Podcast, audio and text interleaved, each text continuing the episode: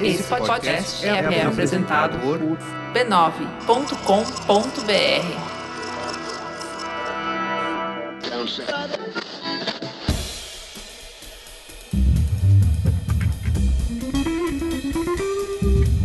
Anticast, a visão do designer sobre o mundo.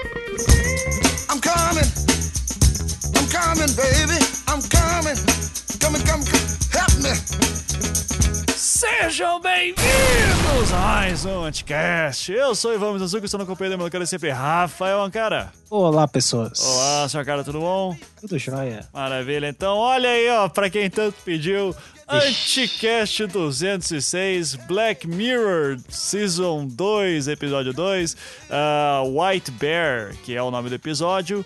É, você, a gente tá fazendo essa série aqui de Black Mirror já faz um tempo, fazia um tempo que a gente não fazia episódio novo. É, e assim, dá-lhe citar Foucault aqui nesse episódio. É, tá? então... Foucault de... A gente podia até criar um novo título, né?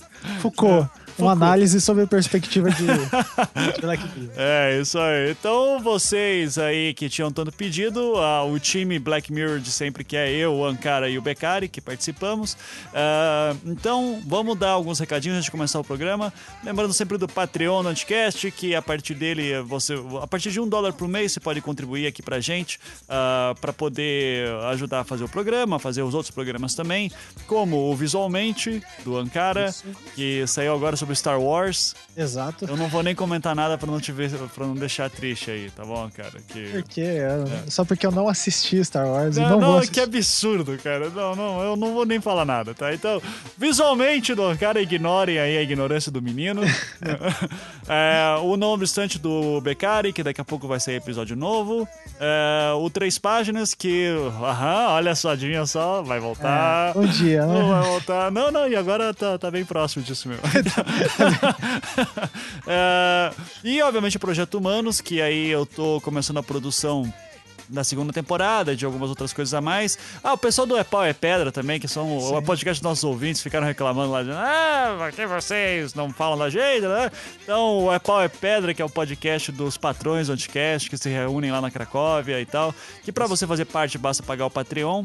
É, e assim, só sobre, voltando ao, ao, Projeto Humanos, né, eu tô agora, é, eu tenho que até falar duas coisas assim, primeiro que eu tô querendo fazer um episódio especial de Natal, então eu tô, eu tô aceitando aí histórias que são relacionadas a Natal, que sejam interessantes aí que vocês tenham. Se você tiver, manda para contato arroba projetohumanos.com.br e daí eu posso de repente ver, eu tô ainda montando, já tenho uma ideia assim geral, mas de repente você me traz uma ideia melhor do que fazer. É, e lembrando que daí a produção do, da segunda temporada do Projeto Humanos, que é para sair ano que vem, eu vou começar a trabalhar nela. Uh, e isso envolve as minhas, entre aspas, férias, né? Hum. que vocês já tiveram um gostinho de como vai ser no programa da semana passada com a Sibila, uh, que ela vai assumir aqui, vai ser host do Anticast por um mês, mais ou menos, assim, uns três, quatro programas.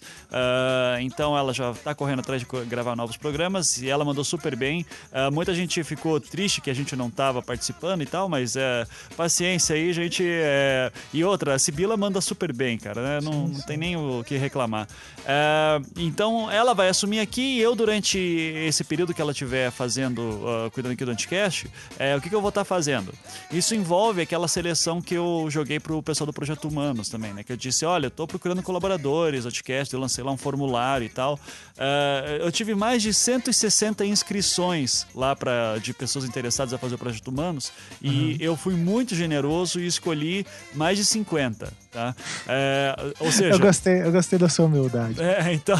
Não, porra, cara, é, cê, tá de sacanagem, 160. Então, é, o que, porque assim, no final, nessa, agora foi para uma segunda fase de seleção e o que vai acontecer com esses 50 e pouquinhos, eu vou, eu passei uma nova tarefa para eles. Portanto, se você não checou teu e-mail ainda e tentou dar uma olhada lá, de repente tem alguma coisa no teu spam, dá uma olhadinha.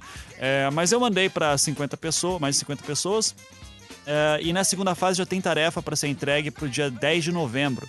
Tá? Então, já corram aí porque tá fazendo parte Não da vamos ficar seleção. sem nota. É, não, é porque no final vai sobrar oito pessoas, oito ou nove pessoas, que é o Desses oito vão participar de um reality show.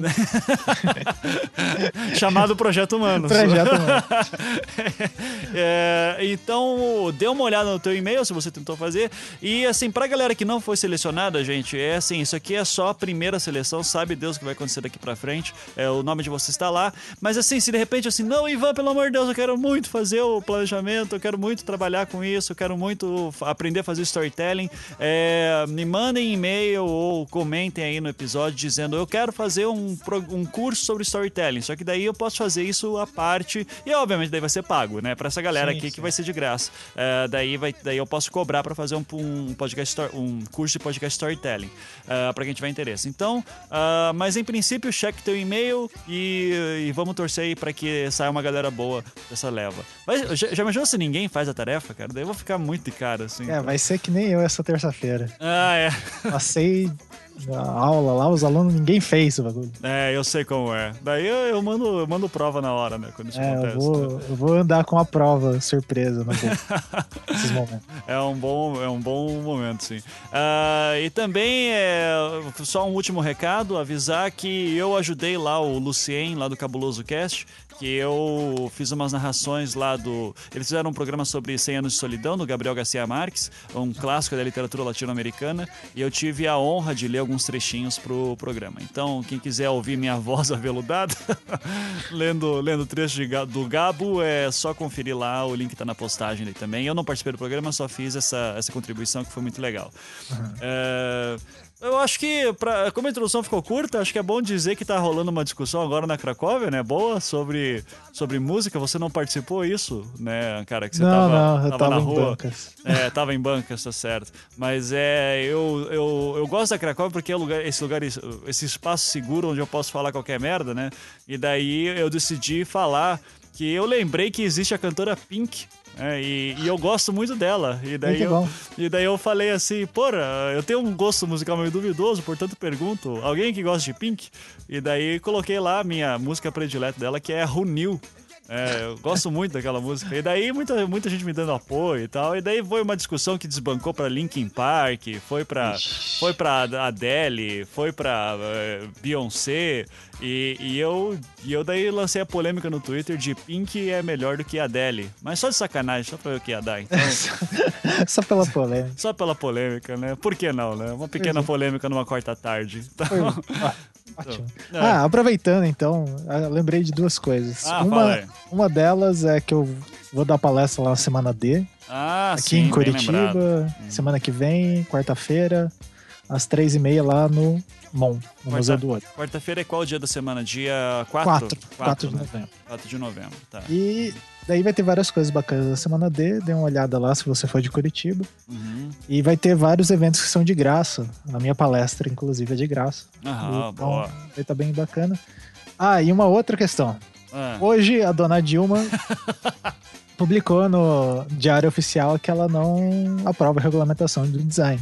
ah, E daí, o visualmente, desde que foi criada, é, recebe turbas de mensagem. Fala regulamentação, regulamentação, regulamentação. Uhum. É, e assim, a gente pensou em fazer antes, só que como tava esperando se resolver essa situação, a Dilma tinha que aprovar e tal. É, pra- porque o que a gente tá pensando em fazer? Colocar duas pessoas, uma contra e uma a favor para debater.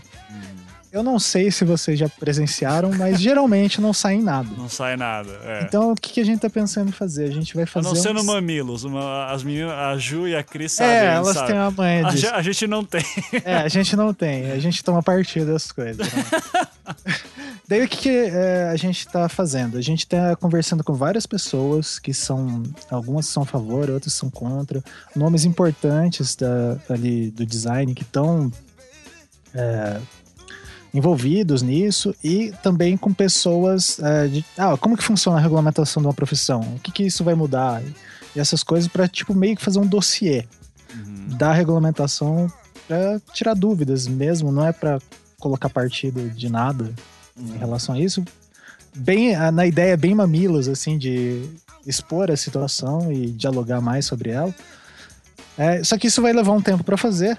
Eu tô no momento da vida que eu tô dormindo duas horas por noite, então Normal, normal. né? vai demorar um tempinho assim pra sair. Aham. Mas como é uma discussão que vai, eu acho que vai rolar aí no ano que vem mais intensamente, então é, aguardem que a gente vai, a gente tá produzindo, só que vai fazer um material mais bem mais denso. assim. Boa. É, é, é, daí depois me perguntam por que eu não falo mais de design, né? Então, é por causa dessas coisas, assim. Regulamento, sabe? Ah, vai regulamentar. Não, não regulamentou. Não. Daí, desculpa aí. Daí, sabe? Então, você, então você é a favor. Não, também não. Ah, então você é contra. Também não. Então é, É. isso, sabe? Então, é. E não, e a, e a, a desculpa, né, entre aspas, lá do Diário Oficial da União, do que foi publicado, que a, a, a Casa Civil não aprovou, né? Ah, é que, assim, gente, isso daí não tá correndo. Ninguém tá correndo risco de vida, né? É, é muito mal assessorado, é muito incompetente. É. Meu, cara, tá complicado. E olha que eu voltei na Dilma, cara, pra falar essas coisas. É, eu, sim, a- sim, eu, pô, eu sempre. A gente, porra, é que a ala quase. a gente não precisa falar nada, né? É, não, não precisa. Mas tá, tá difícil de defender, amiga. Ah, tá difícil defender, amiga, nessas horas. Mas tudo bem, né? Vamos- É, não, é. não é a primeira vez que isso acontece. Não né? É, e não vai ser a última. Né? Então fica aí, designers, é, chorando ou comemorando, sei lá, faz o que quiser da vida. Eu vou fazer um bolo e ouvir o Black Mirror aqui agora. Isso. Então, valeu, cara. Continua, acompanhem lá o Visualmente do Ankara, acompanhem todos os podcasts aí da família e aguardem e-mails aí para contato do Projeto Humanos. Ah, sim, uma coisa que eu não posso deixar de falar, a minha querida esposa, minha queri- meu amor da minha vida, a Aniele Casagrande, ou apenas Anne, como é conhecida pelos íntimos, ah, no seu blog doscotidiano.com.br, aí atenção é cotidiano com Q-U. Ah, ela lançou um podcast que está sendo chamado de Dos Cotidiano por enquanto. Ah, e eu participei, então sou eu e ela ali conversando no domingo de manhã sobre livros que compramos aí da última ida para a livraria. Então, bem divertido aí, bem rapidinho. Ah, meia horinha só, quem quiser, ouve lá, o link vai estar na postagem. Então, um beijo, fiquem agora com o programa.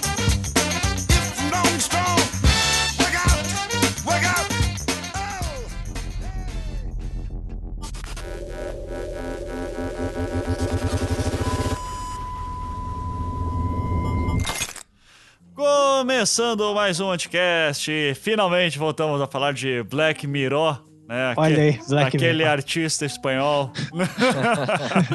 E tenha um tom sarcástico para suas pinturas. Contemporâneo. então, Black Mirror, daí episódio 2 da segunda temporada, White Bear. né? Então, estamos aqui com os nobres bacharéis, ou melhor, nobre doutor. ah, E senhor- mestre. E mestre, senhor Marcos Peccari. Olá, boa tarde. Olá, boa tarde. Senhor Rafael Ancara. Olá, pessoas. Ainda mestre, mas em breve vai, vai começar a jornada aí ao doutorado. Vou tentar. Isso, está na- no, no, no caminho. Então, é, White Bear é o episódio favorito do Beccari, acho que já é bom Sim. deixar isso. Isso. claro. Não, o meu é o anterior que a gente discutiu, né? Mas o White Bear tá ali encostadinho, assim. É um dos meus É, eu prediletos. gosto muito dos dois. É, sim. E, e daí, bom, vamos seguindo aquela lógica de sempre, vamos passar a sinopse do, do episódio, né? Que, Isso, com spoilers, inclusive. com spoilers. Ah, spoiler? pff, né? Porra, né? É, né? Vamos pra que a gente quer, chama de conta. Então, é, aparece, começa com uma mulher que acorda numa cadeira, o nome dela é Nicole, a gente descobre depois, Nicole. ah, e daí ela olha pro chão, tem umas pílulas no chão, ah, ela tá com ataduras na, no- nos Pulso. pulsos, ah, e daí ela tá, tem uma TV na frente dela com um símbolo estranho e tudo bizarro, dela desce do, do quarto, toma Ela água. não lembra quem ela é. Não lembra quem ela é, tá tudo confuso. Não sabe onde está. Ela tá com memória zerada. Né? Isso, memória, memória totalmente zerada. Ela olha uma foto de uma menina e ela identifica: opa, eu acho que essa menina é minha filha. Ah, e daí ela sai da casa, começa a andar e daqui a pouco começa a olhar para as outras casas. Tem uma galera com câmeras na mão, celulares e tudo isso, e olhando pra ela e filmando, e ela fica- Filmando o É, tempo inteiro. isso, e ela fica, me ajudem, quem, eu não sei quem eu sou, onde é que eu tô, por favor, alguém me ajuda. O pessoal sempre à distância, Sempre né? à distância, é isso. E Ninguém daí, fala com ela. Ninguém Então, fala ali com no ela. Snapchat. bizarro. E a construção da tensão das, das cenas é muito foda, né? Silêncio É, total, é, assim, muito tal. bom. E, eh, e daí vem aqueles negócios que vocês devem ter visto isso mais uma vez, que nem eu. ah, e é bizarro, assim, quando você vê. A primeira vez que você assiste é muito impactante, né? Do, do lance do toda essa tensão. É, porque você não sabe, né? Não, não Tipo, sabe. É muito bizarra a cena. Tipo, todo mundo olhando assim só com os celulares. E daí daqui a pouco vem um carro. Para, desce um cara mascarado, esse cara pega uma arma e começa a ir atrás dela. Daí você fica, caralho, mano, o que que tá acontecendo? Da onde, né? O que, que tá acontecendo? que E ela, tá- e ela, obviamente, foge loucamente. Sim. E daqui a pouco encontra lá um casal, daí a menina do casal diz assim: entra aqui, lá, daí a mulher começa a fugir, lá, daí, o, daí o, o- o assassino lá, esse cara com, com arma, ah, pega o cara. O- do casal, e daí ela e a menina começam a fugir pra caralho, e daí a menina conta a história que um tempo atrás apareceu um sinal na televisão que deixou todo mundo louco. A maioria das pessoas são agora viraram watchers, que ela fala, que são as pessoas que ficam gravando, observers, né, que ela chama. É, ficam só gravando no celular, enfim, e daí teria um lance que as pessoas começam a te gravar e daí o- os caçadores, os hunters, que são esses caras aí que não, ah, não piraram, mas estão aí fazendo festa, é, estariam atrás de você, justamente por causa de uma conexão talvez com esses observers, e daí aparecem mais dois caras bizarros, aparece um homem e uma mulher bizarros, assim, usando umas máscaras, e... Ou usando uma faca elétrica. Uma fa- faca elétrica também, e daí começa uma correria e blá, blá, blá, e daqui a pouco aparece um cara numa van que diz assim: entra aqui que eu vou salvar vocês. Eles entram na van, elas entram na van, e daí elas dizem assim, daí vamos lá pra um mato, e daí no mato o cara diz que vai matar elas, e, e daí. Um monte de gente crucificada nas, um monte de na- gente nas árvores. né? Isso, E os nas- observers lá também. e os observers lá também, e daí gravando elas, e daí, meu Deus, que mundo do caralho esse!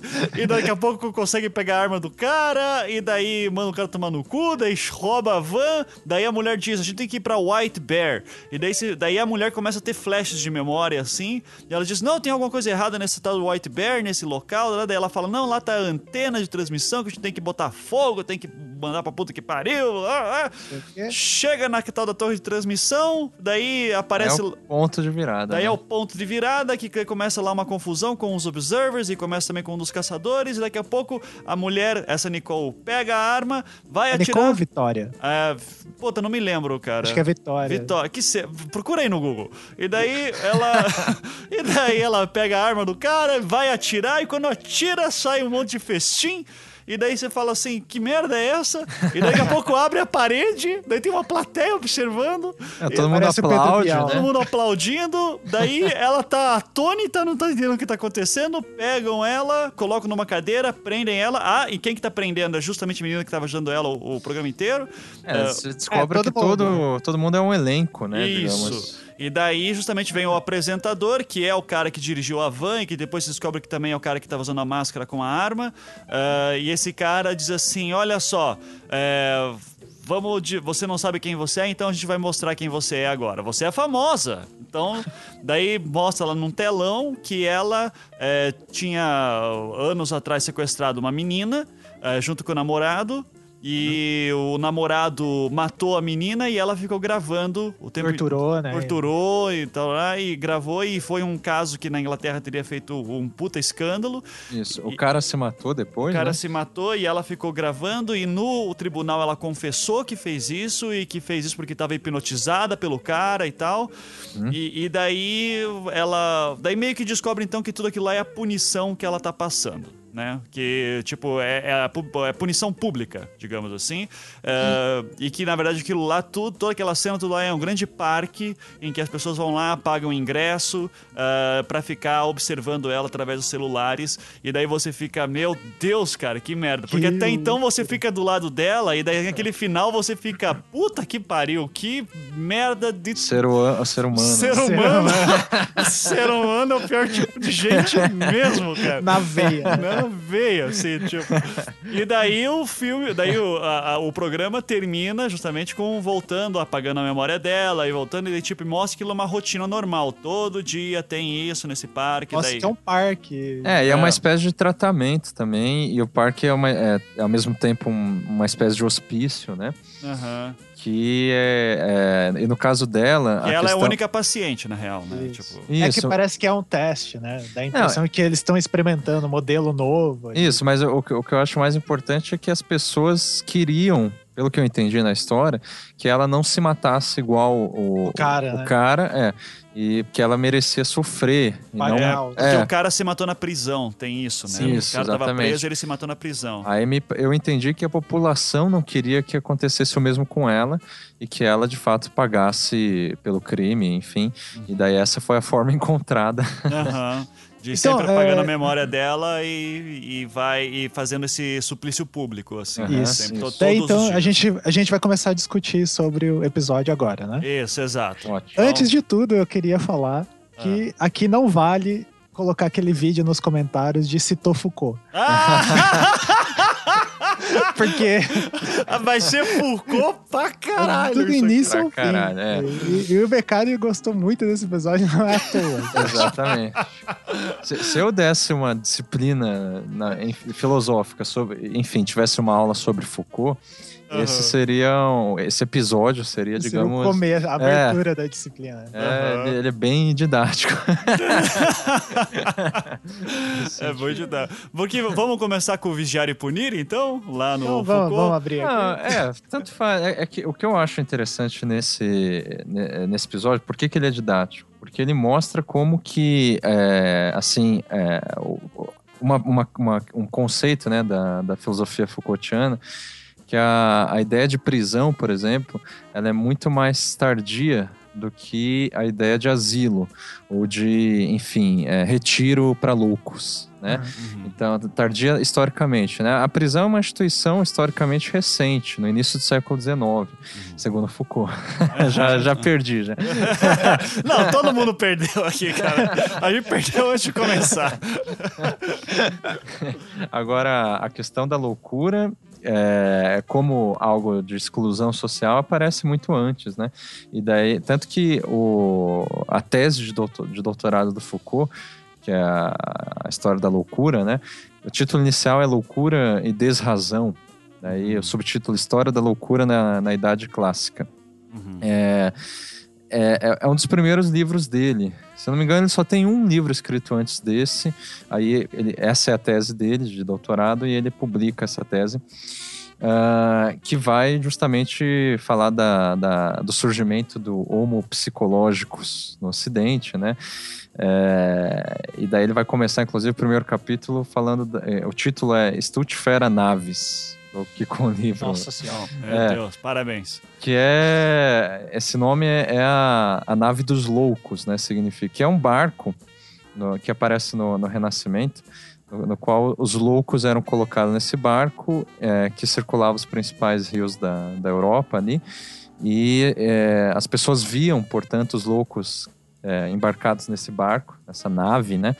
E esse- eles eram, digamos, o que, que eles estavam fazendo nesse barco? Eles, tinham, eles eram excluídos da cidade. Então, esse barco ia até as fronteiras da cidade, é, na- e nessa fronteira, é, isso é narra- o Foucault narrando, né, no começo do, do História da Loucura. Que é, chegar lá no final, da, na fronteira da cidade, tem uma autoridade que faz, é, deserda esses loucos, né, tipo, basicamente eles se tornam despatriados, né, então eles são marcados de uma forma que eles também não possam entrar em outra cidade. Então eles vão peregrinando por aí, assim, né? Porque aí é que aparece a questão da loucura como desrazão, já que né, o Renascimento é o humanismo, a questão da razão, né? É, a loucura é justamente o contrário disso. Então, é, isso eu acho interessante é, partir desse- dessa questão, porque é, a loucura, antes disso, bom, na Idade Média é obviamente é, o cara, é, a, a loucura é possessão, né? Aham. Possessão É um humor demoníaco. É, é. Daí, enfim, você furava a cabeça e tá tudo certo. É, só que assim, também tem épocas, né? Porque o, o grande momento que a possessão vai ser discutida na Idade Média vai ser já no- bem no final da Idade Final, Média, sim, sim, século. XV e XVI. Não, né? e essa é a questão do, do Foucault, que antes disso a loucura não era, ela só é uma linguagem diferente.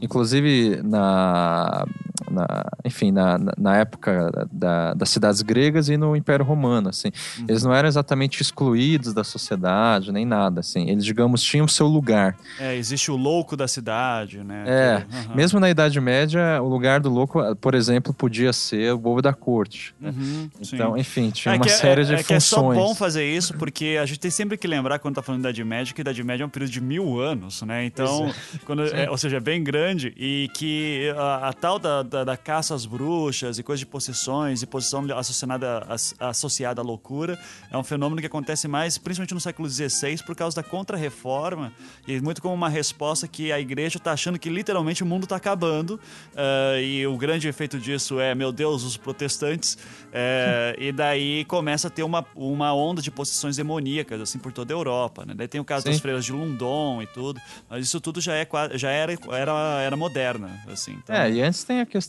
da, da, Inquisite, da Inquisição, né? é, a enfim, Inquisição que que, é- começa no século XIII só, Isso. então o que, que Mas vem é, antes, é né? bem. Mas é meio final, né? Já. É, Na já idade- é, é, final, tanto sim. é que é por isso que o Foucault começa na- no que ele chama de idade clássica, Uhum. que não é era clássica, chamando que, enfim, até essa questão das, da- da- da- das categorias históricas no Foucault também aparece meio, ele dá novos nomes, assim, novas Uhum. categorias. Mas a idade clássica é a partir lá do humanismo, né? É, daí tem- ele mesmo faz uma discussão se é a partir de Descartes, se o Descartes seria a grande é, figura aí de pontos de virada ou Kant no século XVIII. Mas enfim. É que em algum momento começa a se valorizar um tipo de, um, um tipo de raciocínio, a Isso. lógica, né? Como a centralizadora da sociedade. Exatamente. Eu acho interessante que o Foucault, ele diz é, nesse livro que é a Inquisitio, né, que em latim significa investigação, é a matriz é, que veio a partir da qual, né, no Império Carolíngio ali, é, que permitiu o surgimento das ciências empíricas. É, Mais pra frente, assim. é interessante. Depois da revolução de, do, do, É, do claro, ele fez uma, Legal. tipo, isso aí é uma... Magno. Aham. É, exatamente, mas é uma afirmação bem forte, né? É bem forte até porque a Inquisição mesmo, que a gente vai conhecer depois, é, digamos, é- ela vai vir bem depois do Carlos Magno, né? Então, 300, 400 anos depois, assim. Uhum. Isso. Então, é... Daí, claro, o Foucault tá falando, tá querendo buscar as raízes mínimas, assim. Então, por isso que eu digo que é forte. Essa é a parte É. divertida do Foucault, né? Ele Aham. faz umas afirmações que, assim, sei lá, sobre. Me parece que uma historiografia tradicional iria arrepiar o, o cabelo. Assim, meu Deus, Ah, o que, que você tá falando? E achar que ele é um Olavo de Carvalho. É, Aham, basicamente. Mas, a- isso. o que eu- assim, voltando ao tema aqui, o que me parece interessante é pensar na seguinte linha de raciocínio. Ah, a questão do- da loucura, ela antecede a, a questão da, da, da instituição car- carcereira, né? enfim, a prisão, é, e de certa forma tem uma ligação aí, que a partir do- de, de- de determinado ponto, que é tipo segunda metade do século XVIII e no começo do XIX, que daí se faz a separação entre louco e um indigente criminoso. Uhum. Porque antes era, digamos, as coisas estavam meio juntas é, nessa história da loucura que ele coloca. Tanto é que a, a- Vigiar e Punir dele é da década de 70, quando ele é, depois né, que ele começa a dar aula lá no Colégio de France, é, depois da, da ordem do discurso e tal. Porque ah, antes ele se preocupava justamente com a loucura e ele tem essa coisa de seguir assim um raciocínio que não é homogêneo, mas ele sempre está voltando ao que ele já estudou no- antes, né? Então ele pensa assim justamente que é, a história da loucura, para se tornar doença mental, que é uma coisa quase que exime a pessoa de, digamos, de uma culpa judicial, né? E daí é uma culpa, no caso, espiritual, sei lá, ou enfim, uma culpa interior, né? A doença mental. É, demora muito para isso Uhum. acontecer. Lá no. Renascimento, há um primeiro movimento, que é esse da desrazão, contrário da razão, e por isso ele tem que ser excluído da cidade, enfim, da, da, da, da esfera da, da razão comum, né, da razão civil. Ah, a partir do século XVII, mais ou menos, ele se torna uma questão de direito, porque daí, o, o- ao invés de você excluir os loucos da cidade, você prende eles num hospital Isso. século XVII. E só no século XIX que daí é, vai ter assim a- a- o advento da prisão, que não é exatamente para loucos, né? Loucos vai para outro lugar. Sim. Então, se no século XVII, a- a- digamos, a criminalidade é quase a mesma coisa, assim, o, o indigente, o bandido, é sinônimo quase de louco, coisa que não era assim no Renascimento, né?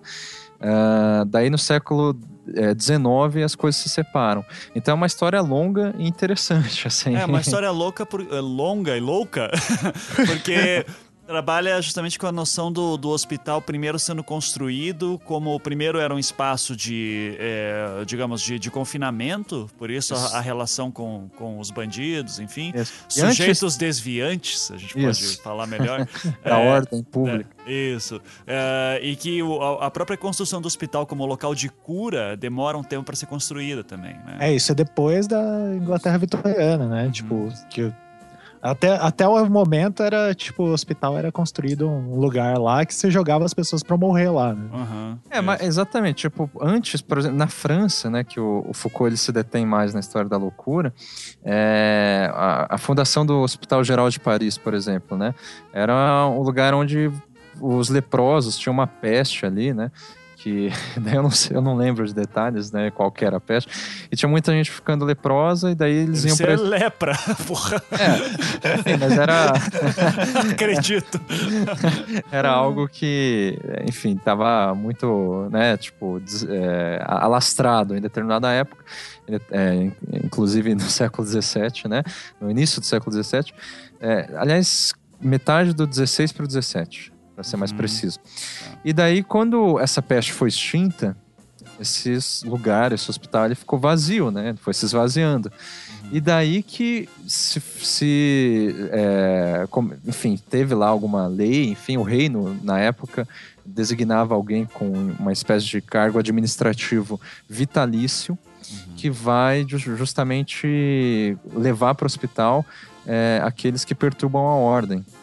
E daí o Foucault é interessante que ele faz sempre a relação econômica, né? Então, tipo, nesse período, que é metade do século XVII, mil- 1656 exatamente, é, o desemprego estava muito grande na Europa como um todo. Então, tipo, com o desemprego alto, tem muita gente que perturba a ordem pública. Aham. tá certo? Então, e daí, enfim, o hospital estava vazio, tinha muita gente, né, com vícios morais. então você vai é, aí que aí que é interessante, né, que o pessoal começou, ah, esse pessoal é louco, Aham. então vai para o hospital. Sim. Mas daí, assim, é, adiantando a história, na segunda metade do século XVIII, ou seja, um século depois disso, mudou a situação econômica. É, não, tem, não, é, não, não falta mais emprego. Tinha, tinha emprego de sobra e o que faltava era mão de obra. Uhum. né? Então tinha alta oferta de emprego, só que ah, é muita ociosidade, né? E daí que ah, a- a- deixa de. Assim, não faz mais sentido você recolher as pessoas, porque essas pessoas são úteis para, enfim, para ter emprego. É, enfim. Pra, e, e daí você justamente faz essa divisão. Não.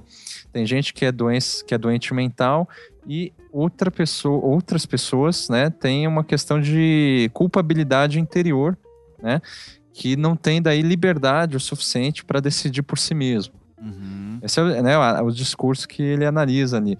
E daí que começa justamente as a- a- essa divisão. E daí você vê que, assim, a- ne- nesse período, a- quando, como, como você precisava de muita gente para trabalhar, é, na, na verdade, os loucos, eles, ou o que antes se chamavam de loucos, né, eles acabavam assim tendo maior autonomia pela primeira vez para justamente é, é, ser considerado mão de obra qualificada, ou enfim, útil de alguma forma, né? Uhum. E o que eu acho mais interessante nesse ponto é que é, com essa, enfim, com essa questão da, do, do emprego e tal, até esqueci qual que era a, a, as práticas que o, o Foucault ele acaba colocando, mas é justamente assim. Ah, lembrei. Justamente como o, o panorama econômico é, alterou aí, ah, daí entra um pouco já no vigiar punir, né? Mas a questão é que, é, diferente, por exemplo, do início do século, da, da primeira metade do século XVIII, onde ocorreu a Revolução Francesa, é, surge aí uma nova forma de você tratar a- o crime. Porque, assim, a partir de então, você não tem tanto crime de, de sangue, né? Você tem, abaixa esse tipo de crime e aumenta os furtos de propriedade. Isso tem a ver também com a ascensão da sociedade burguesa capitalista. É, né? não é nem que, a dimi- que não tem tanto crime de sangue, é que o crime de sangue não é entendido como crime até um certo período. Porque o, o crime de sangue começa a ser entendido como, como crime justamente quando começa a diminuir o, o número de pessoas assassinadas, por exemplo. Então, Exatamente. a partir daí começa, sempre que acon- acontece um assassinato, opa, aqui tem um problema, tá desviando da ordem. Então a gente tem que ir pra reprimir. É, e até a, a Revolução Francesa, assim, para quem não entende quando a gente fala que é, a prisão é um advento novo, né, recente pelo menos, né, é, a questão era execução pública. Isso. Ou, enfim, alguma questão assim de, de, de um castigo imediato que não é você aprisionar a pessoa. Uhum. É, necessariamente. A- a- o aprisionamento, claro, que ele existe desde a da Idade Média, mas não é. É, um- é uma coisa sempre, tipo, provisória. É, a finalidade, a finalidade dele, ele nunca foi um fim, né? Ele sempre foi um É, meio. ele, e- é, ele nunca foi, por exemplo, para reforma. Tipo assim, você reformar e corrigir o caráter da E pessoa. devolver, né? E devolver para a sociedade. É isso que é um advento recente, né? Isso, exato. Tanto que o fim, o fim é sempre a- o suplício público, que é a abertura daí do Vigiar e Punir, quando o Foucault vai falar de uma, uma execução pública do final do século XVIII. É, que ele fala lá, e geralmente os crimes eram de roubo. O, Jacques Legoff fala muito isso no- nas suas obras, que o, o grande crime da Idade Média como um todo, ah, e daí a gente está vendo aí, entrando na era contemporânea, já no final do século XVIII, mas toda a construção histórica da Idade Média, o grande crime é o furto. Ah, Sim. tanto que o. Por isso que daí vem. O, o Jacques Legoff vai fazer uma análise muito bacana disso, de falando da, da criação das fechaduras, dos baús, né? Que é. Se alguém Ah, violasse sim. sua casa, é, isso era um Ah, crime gravíssimo. questão da, assim. da propriedade, né? Isso, a É. criação da propriedade privada como um todo. Sim. Agora, só para concluir, que no final, um dos últimos capítulos. Ah, só o deixar o Zamiliano feliz, a propriedade particular, tá bom? Desculpa aí, Zamiliano. Vai, pronto. que merda é essa? Tia, tá tudo bom. Por que foi citar o comunismo? Ah, desculpa aí, vai. Né? Já O tem Fou- Foucault. aqui. Não, e o Foucault é interessante que ele é tudo menos. Assim, a- o primeiro livro dele, que inclusive eu nem lembro o nome porque ele é, não é muito famoso, né? Mas é, tem a ver com a história da psicologia e tal. Ele ainda tá bem é, de esquerda, assim, tipo, Uhum. falando da alienação social e tudo mais. Depois disso, ele, tipo, faz um meia-culpa em todos os livros. Assim. Virou Bondé. Né? não, é. Não, não vamos forçar a barra, tá? É, né, é, porra. não. Não, exata, então, não é, não é exatamente são carecas. Por exemplo, só um parênteses aí, né? Já que a gente tá falando disso. quando o- no- na fase final dele, da, da história da sexualidade, ele, tá, ele começa a história da sexualidade questionando a questão da repressão, Uhum. é, que se fala tanto, principalmente né, na época dele, maio de 68 e tal. E ele, vai, ele é, contra, é contrário a essa ideia de repressão sexual, Uhum. tal como as feministas colocavam na época, ou, en- enfim, alguns é, freudianos ou aquele outro que era freudiano e que daí faz É, aquela o- revolução. É que o Reich. O Reich, é, é. mas é, é só importante dizer que essa questão da repressão sexual que o, o Foucault tá batendo é mais de, da, da vertente freudiana que tá muito na moda dele, sabe? Então, Isso, a questão do- das pulsões e tal, ele, vai, É. ele vai por isso. E nesse sentido, até as feministas contemporâneas concordariam com ele, tá? Então, é, ele na ah, verdade então- era muito. é, Tinha uma antipatia muito forte com Lacan, né? aham, O Foucault. Então. é, exato. aham, E, mas enfim, isso eu, eu desviei aqui do assunto. aham, Porque tá. ele termina o- a história da loucura falando que é, enfim, da origem do, do asilo, né? É, e daí ele fala das casas de retiro no campo do Samuel Tuck, que é um dos, enfim, psiquiatras ali que faz essas casas de retiro. Isso no- na segunda metade do século XVIII ainda. E daí ele atuava, ele e outros médicos, nessas casas de, de retiro, como um pai, assim. Então, fa- fazia uma, por meio de uma relação paterna com os, os loucos, né, dito louco, é, eles tentavam associar a loucura dessas pessoas com a angústia da responsabilidade, né? Então isso ainda era assim, tipo uma a casa de retiro para os loucos sentirem culpa apenas. Era afastado da cidade e tal. Isso ainda antes do advento da, da prisão, né? Aí o tal do Felipe Pinel, que é o grande personagem chave aí, ele inventa a questão, ele, enfim, faz a, a- é, basicamente inventa, pelo que eu entendi, faz um tempo que eu li esse livro, é, a questão do asilo. Não Que à é- toa, hoje hospícios são chamados de Pinel também, é outro É. nome. assim. É, ou então Exatamente. quem tá no hospício, né? Aham. Se falar, ah, você tá pinel. É É, isso. também é. Então ele propunha a cura por meio de ameaças, castigos e humilhações mediante sempre autoridades morais. Então, sei lá, um, um prefeito, algum cara assim que tenha um cargo, que seja uma autoridade, né? Sei lá, um coronel da- do exército e tal, ia visitar esses asilos do Pinel e daí os loucos eram é, humilhados em frente a essas autoridades, né? Aí que é nesse ponto, nesse asilo do Pinel, que, digamos, a, a prisão ela se confunde. Ela ainda não. Ela, é, é, melhor dizendo, ela ainda é meio indistinguível do, do hospício. Então, hospício e prisão, nesse, nesse contexto, é quase a mesma coisa, ainda. Assim, né? Aí, assim. é... É, é assim que termina o, História da Loucura. Depois, em 73, né, o, o- no Colégio de France, já o, o- Foucault ele tem um curso chamado Poder Psiquiátrico, que foi publicado só em 2003, ah, que seria uma continuação da História da Loucura, que ele diz que o surgimento das práticas eh, psiquiátricas não, não, não mais se explica, como ele dizia na História da Loucura, pela influência do poder estatal, nem pela reprodução do modelo familiar, meio freudiano, paternal e tal, mas pela formação de uma forma específica de poder que não é nem estatal nem familiar, que é o poder disciplinar, que ele daí vai ser melhor descrito no Vigiar e Punir. Uhum. Certo. Aí a gente já pode, eu acho, pensar aí no, no Vigiar e Punir, né? Isso. Daí sim, no Vigiar e Punir, é, ele vai começar a fazer essa digressão justamente de uma. é, ele vai citar um caso do suplício público e tal. E ele vai dizer basicamente, acho que o Beccari consegue explicar melhor, sobre como a prisão, ah, o nascimento da prisão, ela meio que vem substituir um tipo de violência pública, entendendo-se que isso seria mais humanitário, mas no fim das contas é tão violento quanto o suplício público. Né? É, o- daí, por que, qual que é a lógica mesmo que ele coloca da questão da prisão sendo, sendo tão violenta quanto? É por causa da, da restrição da liberdade individual, Beccari? Como é que é? É, na verdade, assim, em primeiro lugar, eu acho interessante que aqui a gente tá fazendo esse salto da história da loucura pro Vigiar e Punir, e tem ainda, um, um- um- enfim, tem pelo menos uma década aí de publicação dele entre as duas coisas. Mas vamos pular mesmo, tá? Ah, beleza. que é, enfim, pra gente ver que não é uma coisa contínua. Eu acho importante colocar isso. Agora, essa questão é, da. do- enfim, de como que é a formação de certas técnicas e procedimentos é, que vai gerar essa. Enfim, que vai pelo menos se figurar na, na, na- na instituição da prisão, que daí ele vai falar de, de produzir corpos dóceis e economicamente rentáveis, né?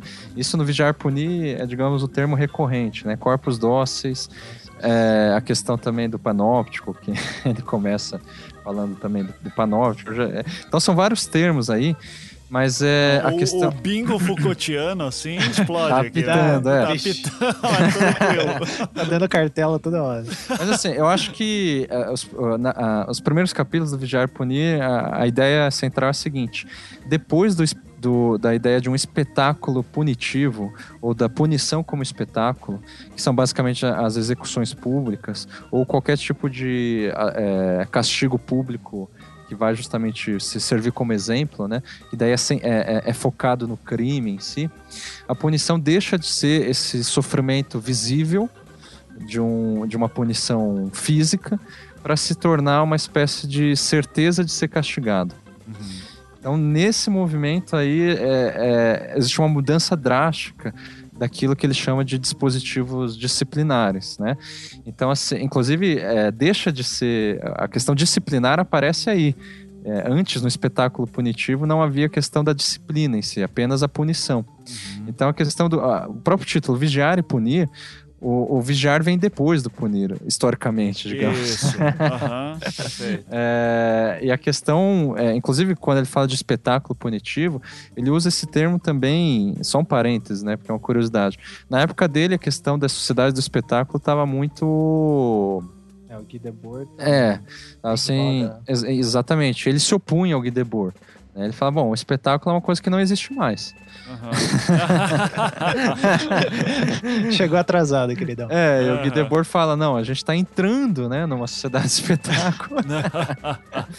e o, o Foucault... E, e é foda, porque o Guy Debord tava lá na, naquele anarquismo situacionista, né, e era o cara que, por exemplo, se opunha a- ao lado estudantil lá do, do maio de 68, enquanto o, o Foucault, ele também não é que ele apoiava, porque ele estava, inclusive, em- na Tunísia, se eu não me engano, em, no em maio de 68. Mas ele diz. É, é- é porque você via que o Guy Debord ele falava de espetáculo com uma motivação dizendo assim: ó, essa galera, esses estudantes que estão se, se, se insurgindo aí contra, contra a autoridade, eles estão fazendo um simulacro de revolução. Por isso que é um espetáculo. É, é como, sabe, o, o 2013 aqui que teve? É, na- Sim, sim, na- sim. Sim, sim. é, é o cara falando. O, o Guy Debord seria o cara que hoje falaria: ó, essa molecada de 2013 não sabe o que quer. Isso. Um tom meio de blazer, assim. É, então daí ele É, não faz. só a- ele, né? O Marcuse Não, sim, também. sim. Um monte de gente tava, que, é, que é grande, assim, no, no- na questão da discussão do revolucionário e tal, também tava dizendo, não, não é exatamente isso, galera. Então... Exatamente, é. Mas o Foucault também, enfim, ele não tomava muito partido, embora ele era bem engajado politicamente, né? Inclusive em publicações. Enfim, só foi um parênteses, né? Mas a questão é que desse, desse espetáculo punitivo, das execuções públicas, do sofrimento visível, é, o que, o, o que se, se, é, se alterou, além de, da economia, né? Que, enfim, as pessoas começaram a, a, a não ter, a, a ter cada vez mais, né? A, a questão do furto à propriedade e tal, ou como queira, lá nos termos do Zamiliano. É, isso se torna mais é, recorrente, então as políticas, os dispositivos, né? Eles precisam ter mais eficácia no castigo e maior regularidade na punição, de maneira a tornar a, a punição menos custosa, política e economicamente. Né? Tipo, ela não pode ser tão, é, enfim, custosa, né? Não pode custar muito. Então, porra, você fazer uma execução é, é meio caro, né? Espetáculo custa caro, né? É, exatamente, é. Então, é, a principal função punitiva era de evitar a reincidência. Acho que esse é o ponto, assim, evitar a reincidência do crime, não, é, não apenas assim, tipo, mostrar o castigo, mas você, tipo, educar as pessoas por meio da, da punição. Então, a punição antes era, era só espetáculo. Claro que as pessoas tinham medo de ser castigado antes, né? Por isso, e isso já é uma, uma disciplina, uma, uma- um dispositivo disciplinar, mas agora a, a ideia não é só punir é, e castigar. A ideia, além disso, é você evitar a reincidência. Né? Isso mais para frente, lá no, na- em outro curso que ele dá na, na Colégio de France, chamado O Nascimento da Biopolítica, aí sim ele vai falar é, com mais detalhes dessa mudança, né? que ele vai chamar da, do surgimento do biopoder. Esse biopoder ainda não existe no, no Vigiar e Punir. Tá? Mas você vê que as coisas estão, né? Ele só vai aperfeiçoando com o tempo esses, esses, esses nomes e, e tudo mais. Uhum. Mas a, a, diferença é que, assim, o- antes, é, o poder que existia era do, seu- do soberano, que é o poder de fazer morrer e deixar viver, né? Aí, com é, a- a- o advento da prisão, entre outras coisas, surge o biopoder, que é o contrário, é de fazer viver ou deixar morrer. Então, o biopoder é a regulação né, disciplinar da, é, da vida normal, digamos assim. Então, ao invés de punir, você tinha que, na verdade, normalizar a, a- vida é, das pessoas e não apenas tornar um espetáculo. né? Então, isso é interessante justamente para a gente ver, é, quando a gente voltar lá pro Black Mirror, como a, a gente, a- a gente é muito tentado no episódio do Black Mirror a falar: ah, isso aqui é a sociedade do espetáculo, mais vigiar e punir. Aham. E não é exatamente a mesma coisa, né? Aham. Pelo menos o Foucault não diria nesses termos, assim. É. Então, é, o que eu acho interessante é que nessa passagem, antes da prisão, ainda, depois do espetáculo punitivo, das ex- execuções públicas e antes da prisão, tem um negócio chamado Jardim da Lei. Uhum. E eu acho que esse conceito é central para esse episódio, que é você colocar os presos, ou enfim, aqueles que foram condenados, para fazer trabalhos públicos. Os trabalhos públicos antecedem a prisão. Trabalhos públicos aonde, né? Em lugares que as pessoas possam ver. Então, se a, a condenação era do- de quem roubava e tal, é trabalhar nas estradas, abrindo caminho, né? Nas minas, nos portos. E tudo isso é a figura do Jardim da Lei. Que, por que, que é Jardim da Lei? Que é, é o lugar onde as famílias podiam visitar, as famílias de bem, né? É, nos seus passeios dominicais. Sim. Então eles Não. levavam, é, faziam um piquenique perto de onde os presos é, trabalhavam. E daí você começa a ver como isso é um conceito central, porque, de certa forma, aquele parque de diversões do episódio, é um- é, em certa medida, é um jardim da lei, um pouco mais complexo, de repente, né? Sim, não, não é algo tão distante, né? É, então. Isso Tão ainda ficcional. é, é final do século XVIII. Tá? Uhum. Daí no século XIX, que entra a, a, a prisão, a figura da prisão, né? Ela desde o início é uma instituição criticada pela incapacidade de, dela fazer essa adaptação, readaptação, né, e, e ressocialização dos condenados, readaptação social tal. Então, ela não é uma coisa assim, uma solução que todo mundo aceitava de mão beijada, né? É, os reformadores do século XVIII, né, os iluministas e tal, odiavam a ideia de de prisão, por exemplo, né? Mas assim, a sociedade europeia do século XIX, ela, segundo Foucault, é uma sociedade disciplinar que ela já é regulada por hospitais, por escolas, por fábricas, enfim, todos esses dispositivos que servem para aumentar a utilidade dos indivíduos, acima de tudo, por meio desse princípio de normalização, que é a reforma, a correção é, das pessoas de uma maneira inclusiva e não mais exclusiva. Então, tipo assim, se na- no Renascimento tinha que excluir as pessoas é, da sociedade, excluir aquelas que estão.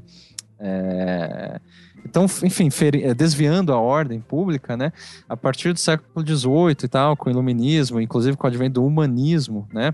É, enquanto corrente filosófica, essa, esse princípio de normalização é inclusivo, de você pegar aquelas pessoas que estão desviantes, digamos assim, e pela reforma, pela correção, e por alguma forma incluir elas novamente na sociedade. Sim. Então, esse imperativo de reinclusão que é, que, que, que é a matriz da, da ideia de prisão, né? Uhum. É, mas daí vem o, vem o lance de que a gente poderia dizer então que no Black Mirror. ah, por, por que você se incomoda em dizer que aquilo lá não é a união do Vigiar e Punir com o Sociedade de Espetáculo? Porque pra mim eu, eu vejo aquilo lá, ok, voltamos, É. a, voltamos a uma Idade Média aí de boa, assim, tipo. Não, não é só que que, me com a tecnologia total, assim. É, Exato. É que assim, é, se a gente está falando de sociedade de espetáculo em termos, sei lá, coloquiais, ou seja, não associando ao, ao Guy Debord, aí faz todo sentido, entendeu? É, se eu, se eu pensar numa, digamos, se o Foucault tivesse feito um conceito de sociedade de espetáculo na questão do. do Então, ele fez, só que é. ele chamou de panóptico, É, tá, é, basicamente, né? Aham, Então, é, é só uma questão de, sei lá, de repente chata acadêmica, de não juntar os dois termos, né? Não, seria, seria o panóptico é, associado, na verdade, à história da loucura, né? Uhum. É, é o Jardim da Lei também e tal. Então tá tudo, todos, tem vários conceitos Foucaultianos aí juntos. É, digamos que o programa, é, esse episódio, ele é mais Foucaultiano do que Debordiano, assim. É, mas poderia ser Debordiano, isso é importante deixar claro. Quer dizer, se vamos fa- falar, então vamos fazer uma análise Debordiana. Então joga fora todos esses, É. esses conceitos do Foucault, porque daí a gente vai entender, a- é, enfim, o episódio, toda essa, essa narrativa, justamente com os termos da sociedade do espetáculo e que, e que é basicamente a narrativa que a menina dá para para protagonista, falando que em determinado momento as pessoas ficaram hipnotizadas por aquilo. Uhum. Sim, a hora Sim. que falar da TV, né? É, É, só é- é interessante sempre lembrar que é, esse, a prim- as primeiras temporadas do Black Mirror era financiado, era bancado pela Endemol, né? Sim. Não, Endemol- não, são todas, pelo que eu É que saiba. agora vai ser a Netflix, né? Ah, Que tá. vai- Ah, mas essa ainda é, né? Endemol? O que, que é Endemol? É a aquela Endemol é do aquela Big empresa Brother, que né? fez o Big Brother. Ah, tá. tá. Pô, ó, obrigado, não sabia dessa informação. Eu achava só que era o canal 4 do. Não, Pô, não. era É SBT só- em inglês. É, não. É só veiculado pelo Silvio Santos. Quem Ah. produz é a, a É, Globo. e pelo que eu saiba, Ah. tem algum, sei lá, ser produtor, roteirista, diretor, não vou. Vocês devem saber isso melhor que eu, que é, é o mesmo cara que exerce essa função que eu não sei é, nos primeiros Big Brothers da, da Inglaterra. Ah, não sei, daí. Bem não Ah, sei. Pá, enfim. até o Charlie Brockman tá envolvido. Cara, É. é, mas é engraçado. É assim, essa- doentio essa coisa. É, é engraçado. Os caras sabem que eles fazem uma parada louca Doente, é. doente, assim, e bota, ó, como é zoado isso e transforma isso no espetáculo. E que é- tem a gente discutindo sobre isso. Né? Isso. E acha É. fantástico. assim. É, se a gente entrar na conspiração Foucaultiana, tipo, pode até pensar, pô, essa é uma nova escola de Frankfurt, né? Quer dizer, é, nos bastidores os caras estão fazendo pesquisas acadêmicas profundas, assim, É. e daí eles só publicam, mas meio secretas, né? Essa é a parte conspiratória. E daí eles, eles fazem uns testes com o Big Brother e depois, E depois com é Black com Black Mirror. Mirror. pra ver, né? Aham. E só Mas dos programas merdas, como o grupo de controle. para ver né, a reação das pessoas e tal. Mas enfim, a ideia do panóptico, é, que eu acho também interessante, que é des- é, não é do, do Foucault, né? Originalmente é do Jeremy Bentham. Hum. É, não sei se é Jeremy, enfim, é Bentham, isso eu tenho É, o certeza. É um modelo arquitetônico de prisão que é em forma de anel com uma torre no meio, né? E o Foucault elege esse modelo, metaforicamente, como o princípio geral dessa nova dinâmica de poder disciplinar é, nas sociedades é, modernas, né? Ou seja, enfim, nas sociedades a partir do século XIX. É, o objetivo do, do modelo do panóptico é distribuir o olhar no espaço. Uhum. Então a ideia é que os presos nesse, nesse, nessa estrutura, eles são vistos, porque eles estão no, no, no perímetro do anel, né? Mas eles não podem ver quem é, quem está vigiando eles, porque a torre ela é, digamos, é, com, com vidro escuro, digamos. Aham. É, o mais importante aí é o lance de, de que, uh, mesmo que ele não esteja sendo visto, ele tem a sensação de que está sendo vigiado, né? É, Exatamente. E Ou isso é seja, introjetado, né? Ele não pode saber se está sendo efetivamente vigiado, mas o importante é a consciência dessa possibilidade de estar sendo vigiado. E daí a, é, e aí que a vigilância, a, a, a vigilância, nos termos do Foucault, é introjetada Isso. no preso. Ou seja, cada um se converte no vigilante de si mesmo. Uhum. Essa ideia que, que, que foge da, da sociedade de espetáculo do, do Debord. Porque, tipo, o Debord ele, é é uma cidade de espetáculo impositiva, digamos, de, de cima para baixo. Ah, no caso do, do, do, do Foucault, a ideia do panóptico e tal é mostrar que essa vigilância, e não um espetáculo, né? Ele faz, faz questão de dizer, ó, vigilância não é a mesma coisa que espetáculo. Ela é horizontal introjetada, assim, tipo, cada um, por, é, cada um vigia o outro. É uma estrutura tal que não é o Big Brother, como dizia. O Big Brother é um termo de, do Debord, né? Uhum. É, claro que ele empresta lá do George Orwell e tal, né? Mas assim, é, pro Foucault não faz sentido essa ideia de um grande olho, sei lá, de um grande irmão e tal, né? Mas sim dessa introjeção da vigilância por uma estrutura disciplinar que, assim, ele até faz questão de, de- de diferenciar os conceitos de lei e norma. Porque a norma é aquilo que, digamos, é é um tipo de lei que não está escrita, diferente da lei, né, propriamente, mas é, é, por exemplo, ou, ou politicamente correto ou incorreta, os preconceitos, isso é norma. Que a gente acaba introjetando para vigiar uns aos outros, né? Então, é, cada um se converte no vigilante do outro por meio dessa estrutura do panóptico. Uhum. É, então, assim, para Foucault, antes havia uma sociedade do espetáculo, uma civilização de espetáculo, nesses termos, que ele, ele define como macrofísica da soberania, da soberania, porque tudo era espetáculo do rei, que é o soberano. Aham. Isso é a civilização do espetáculo para Foucault. E é o de cima para baixo, daí por isso é Exatamente. macrofísica. Sim. É. Isso se transforma numa civilização da vigilância, que é a microfísica disciplinar. Onde os de- próprios agentes participativos vigiam a si mesmo. Exatamente. Por causa de uma ordem regente que lhes é dita e daí então é, el- eles é, absorvem isso, né? É, não há mais um eixo centralizador de poder, porque ele é dis- distribuído é, nessa microfísica, que significa tipo cotidiano, basicamente, né? Ele, e o Foucault ele coloca uma, ele ilustra essa transformação, ele pontua assim, naquele jeito Foucaultiano, que aconteceu a partir daqui, que é a cura do rei Jorge III na Inglaterra. Aham. Que é um, era um rei louco, né? Como se fosse o único, né? a gente sabe que né, essa coisa de rei louco é uma coisa comum, o Ivan sabe mais do que eu sobre isso. Mas nesse caso do Jorge III, é, o médico dele, o Francis Willis, e ninguém sabia o nome desse médico. O Foucault sabe, né? Porque, enfim, só que na época ninguém sabia. Ele orientava o soberano para ser obedi- obediente e dócil. Então fala, ó, você como soberano, como rei, você precisa ser- me obedecer e ser dócil. Aí que surge a ideia de corpos dóceis, né, no, no Vijay Puni. E daí, tipo assim, o povo começa a gostar mais do médico, sem saber quem ele é. E daí você vê que é, ele simboliza, né, ele representa um novo tipo de poder que é anônimo, né, sem nome, sem rosto. Ele está repartido entre várias pessoas. Então esse médico que ninguém sabe onde é, na verdade é todo mundo.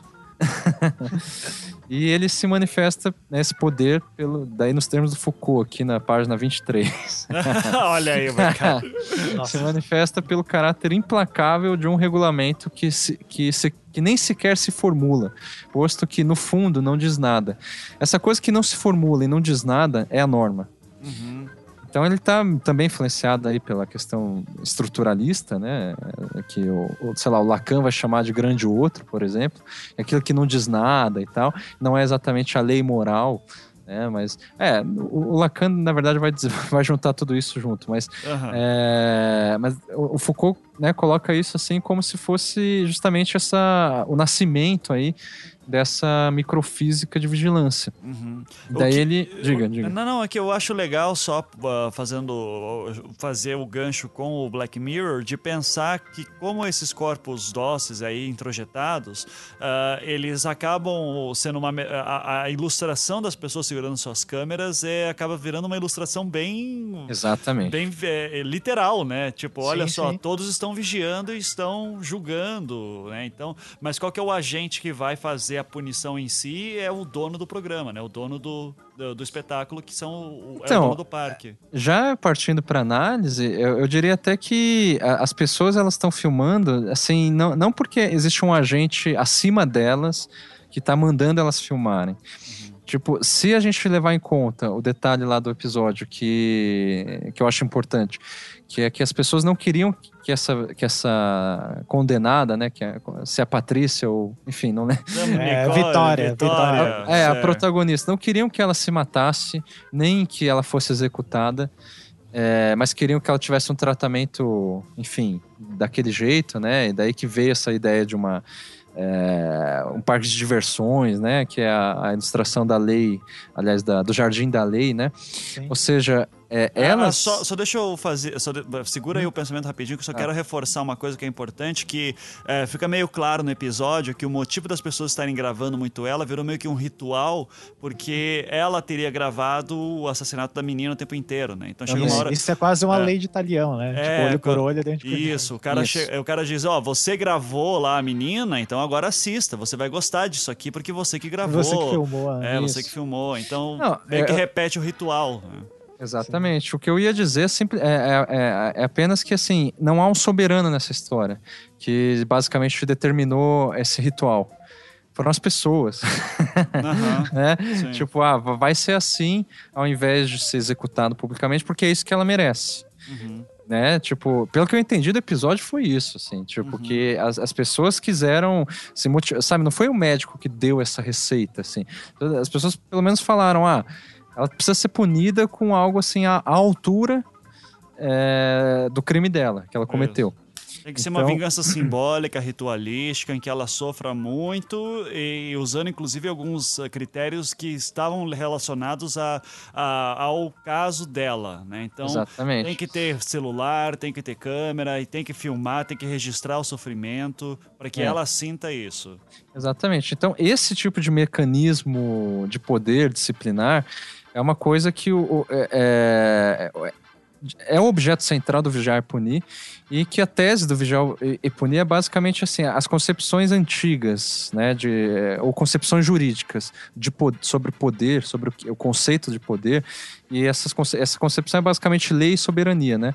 Não é suficiente essa é a tese de Foucault para compreender esse tipo de mecanismo disciplinar em que as pessoas atuam como agentes é, anônimos de, de vigilância, Aham. né? Em que, assim, tudo isso funciona em torno de uma norma e não de leis. E a diferença é que a norma é essa ideia de normalizar a vida, né? enquanto a lei é de punir mesmo. Né? Então, essa é a tese do Foucault, que uh, a gente entra numa sociedade disciplinar e não mais de poder soberano. Uhum. né? E eu acho que isso é ilustrado no, no episódio com o acréscimo do seguinte, daí que vem a parte que eu acho interessante do episódio. Além de ilustrar esse conceito que é do vigiar e punir, ele consegue atrelar na narrativa ali é, a ideia do, da loucura, né? É o questionamento do, do que é louco e tudo mais. Se essa pessoa cometeu um crime porque ela é louca ou, enfim, porque o tratamento dela, ela é tratada como louca, né? Ali, ela é uma pessoa que ela não foi necessariamente excluída da sociedade, ela é, é, mas também não, não, não é um mecanismo de reforma. É, tem até um momento lá que o acho que o caçador, o cara pergunta: "Ah, vocês têm alguma mental illness lá, né? Tipo, alguma doença mental, sei lá, uma coisa assim". Sim, Uhum. sim. Sim. É, ou seja, ela mesmo que é- essa ideia dela se no final das contas, no final do espetáculo diário, né? Ela se culpa, ela é culpabilizada porque ela senta na cadeira lá, senta não, né? O pessoal fo- É, aham. É sentada, né? é. E daí ela é obrigada a ver o crime que ela cometeu, daí depois ela volta lá para casa inicial e assiste o vídeo que ela mesma gravou. Isso é o que? É você introjetar a culpa. Uhum. É, lembrando que o Foucault ele é nietzscheano nesse aspecto, né? Ele vai dizer que a loucura moderna, enquanto doença mental, a loucura associada a uma doença, a doença é, enquanto doença mental é uma coisa recente, né? Uhum. Tem a ver basicamente, é, só é possível com a, culpabi- a culpabilização. né? Uhum. Isso ainda na história da loucura. Ou seja, basicamente, esse episódio trata, é por isso que eu gosto tanto dele, de loucura e, e uma questão de, de, de vigiar e punir, né? Essas, é, uma questão de governabilidade disciplinar num mesmo, numa mesma narrativa, assim. É, o, o que eu- uma das coisas que eu mais gosto desse episódio é, é o lance da. Falando um pouquinho da estrutura narrativa, e daí que, obviamente, daí incorpora tudo isso que a gente tá falando, mas é que ele começa como um episódio bem de ficção científica, ou alguma coisa muito doida, teve uma invasão alienígena, ou alguma Pois é. merda deu. Uma e sociedade distópica. né? É isso, e daqui a pouco vai andando, andando, e daí você percebe que o, o- o elemento de ficção científica que tem ali é tão pouco que, na verdade, o único elemento que tem ali que, que nos distancia de uma realidade dessa é o lance do, do apagar a memória, né? Que é aquela tiarinha que coloca nela pra apagar a memória no final do, do que é episódio. também um tipo de eletrochoque, pelo que eu entendi. Isso, aham, tem, boa. É, ela leva choques, assim. Então, e- então o, que, o que assusta nesse episódio é chegar nos últimos 10 minutos e você perceber que aquilo. Cara, a gente não estaria muito longe disso quando a gente começa a falar discussões sobre justiceiros nas ruas é, Sim. e a, a pessoa querendo se vingar por, com as próprias mãos, enfim, né? O bandido bom, bandido morto. Ah, por- e, e justamente o dilema moral que se coloca do tipo, ok, mas o que fazer com, uma, com um indivíduo desse, né? Ah, a mulher matou uma criança, foi um crime horroroso. Crime ah, foi o crime hediondo, deixou claro suas intenções ao fazer isso, ah, tentou culpar o outro cara, não- o, o povo não conseguiu, digamos, ter a sua vingança na- dentro dos termos da lei. E que mundo doido é esse em que daí, de repente. E, cara, certeza que esses filhos da puta da, do- do- os- dos produtores que fazem o Big Brother, que eu não sei o nome aí que vocês falaram. É, Endemol. Certeza que essa ideia de pegar um prisioneiro pra passar em alguma reality show, cara, já passou em alguma reunião muito doida que os caras falaram: não, eu acho que isso aqui é passar do limite. Não, sabe? cara, eu, digo pior, deve ter. É que a gente não, a gente não assiste tanto reality show assim, mas com certeza deve ter. cara. Deve Vai ter, uma, no mínimo, um projeto engavetado Não, ali. se eu não né? me engano, eu posso falar merda. Enfim, é, eu já ouvi falar, né? Uhum. é, que o SBT te- teve um reality show que durou pouquíssimo, né? Chamado Solitários, alguma sim, coisa sim, assim. solitária. Solitária, é. E que, é, é, é, quer dizer, é bem diferente, na verdade, dessa ideia, desse episódio. Mas a- as, é, as pessoas ficavam soli- é, em, solitárias, né? Ou seja, isoladas, cada qual num quarto. E é isso, o mote, assim, tipo, tinha que. Daí, assim, elas percebiam que tinham outras pessoas, às vezes davam uma comunicação, mas ele só tinha acesso a uma TV que aleatoriamente passava alguma coisa de acordo com o que os produtores queriam. Ah, mas, que esse, ca- mas esses não eram prisioneiros. Eram, É, não. Eram, São não eram pessoas- então. Não, exatamente. São pessoas. Aí sim a gente pode falar de um espetáculo no termo é, debordiano. É, que a ideia do espetáculo do Debord é justamente assim: ao invés de ser condenados, né, as pessoas se submetem ao espetáculo é, voluntariamente, deliberadamente. Uhum. É, a servidão voluntária, digamos assim. Que, que é justamente você se submeter ao, por exemplo, a um reality show. Assim, você sabe que vai sofrer, de repente você sabe que vai ser humilhado, vai ter, sei lá, é, as piores condições psicológicas, é, lá Aí dentro. você vai ser famoso e vai ganhar um milhão, talvez. É, exatamente. Então, isso que eu acho interessante que nesse episódio do Black Mirror, quando a menina fala que as pessoas se, transformaram, né, e começaram a, virar watchers lá, né, da, do termo que eles usam, Observers. observers, né, é, são, é, é, me parece que o- essa narrativa tá brincando um pouco com esse conceito do Debord, nesse ponto. Uhum. Só que eu acho que cai por terra no momento em que mostra que é uma, um- no final das contas, um tipo de punição coletiva, Aham. né, É, é, é interessante. Ele começa bem debordiano, vai andando, daqui a pouco vira Foucaultiano pra caralho, assim, né? Assim, pô, é interessante. interessante. Exatamente. E, e, inclusive nessas ilustrações bem, bem claras, assim, né? Da- De novo, das pessoas sempre segurando celulares, assim, parece que é, é bem, tipo... Exato, de- Debordiano, é. Aham. Tanto que a primeira vez que eu assisti, assim, até metade do episódio, quando ainda tava nessa. nessa. Enfim, nessa é, narrativa secundária, né? Quer dizer, com, com os observers e tal. Quando você tava. Você não tá entendendo direito, aí tem o lance do White Bear e tal. Eu tava achando uma merda. Você, você fala, porra, lá vem. Que debor de novo. É, alienação, porra, os caras mandaram mal. Aí no final, né, quando acontece a virada ali, daí eu falo, porra, Puta que pariu! É isso. acertaram a mão. Cara, e o grande. A parada, eu acho que deixa. reforça todas as ideias do. Do episódio, não é nem o episódio inteiro, são os créditos. Que é tipo Sim. cenas cotidianas deles arrumando o parque e treinando as pessoas. As Falando, ó, pessoas, gente, né? Aham. imagina que ela é um leão. Então, É, não alimentem de muito de perto. usa É. o zoom. Aham, é, e assim, o, o- pessoal também dizendo, ó, ela vai estar acreditando que vocês estão Tá hipnotizados. malucos, daí eles tá dão todo, risada. Todo mundo dá risada. Daí você fala, caralho, mano, isso é, isso é muito cruel, cara. É foda. E é, e é interessante que o lance da, da crueldade vem de novo porque se, se a gente pegar casos é, em que ah, vai, vai, que teve o qual que foi o caso lá da- nos Nardoni, por exemplo, né? Sim, seria um sim. caso que aconteceu no Brasil que seria bem típico isso, os pais mataram a filha, enfim.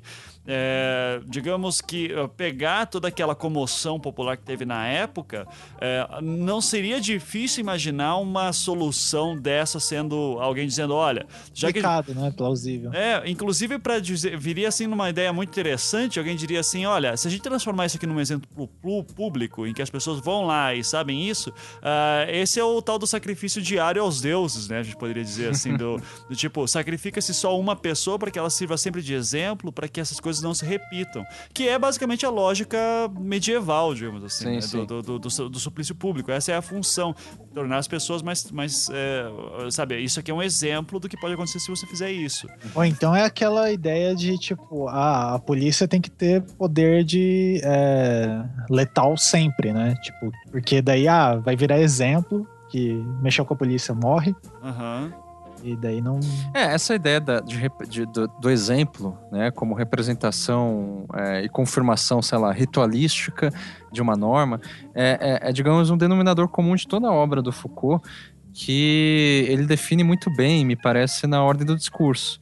Essa ordem do discurso, que é aquilo que vai justamente é, juntar uma série de enunciados em é, respondendo a uma mesma ordem, é, que é um conjunto de regras, né, sempre de exclusão, é, por exemplo, a ideia de uma família normal, ou enfim, da- do- de um sujeito é, soberano, no caso, né?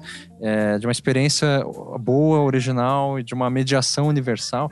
Todas essa- essa- essas ideias que são é, re- respondem a uma mesma ordem, é uma coisa assim que o Foucault, na verdade, atribui a uma aquilo que eles chamam de fini, é, problemática da finitude, daí está relacionado à antropologia de Kant e tudo mais que ele identifica que esse discurso predomina, assim, pelo menos a partir de Kant até hoje, né? Que a ideia, o que muda, na verdade, é o, sistema de manutenção, digamos, dessa ordem do discurso. E a manutenção, se antes era o soberano que definia a ordem do discurso propriamente, hoje não é mais o soberano, são as próprias pessoas. É, tanto no, na- no episódio do Black Mirror quanto no, nessa discussão do Foucault, o, o mais importante, na verdade, é que a, a, a ordem do discurso, ela. a manutenção dela, melhor dizendo, ela se altera. Assim, se antes ela é dada de cima para baixo, verticalmente, por meio de um soberano, ela passa a ser, digamos, distribuídas.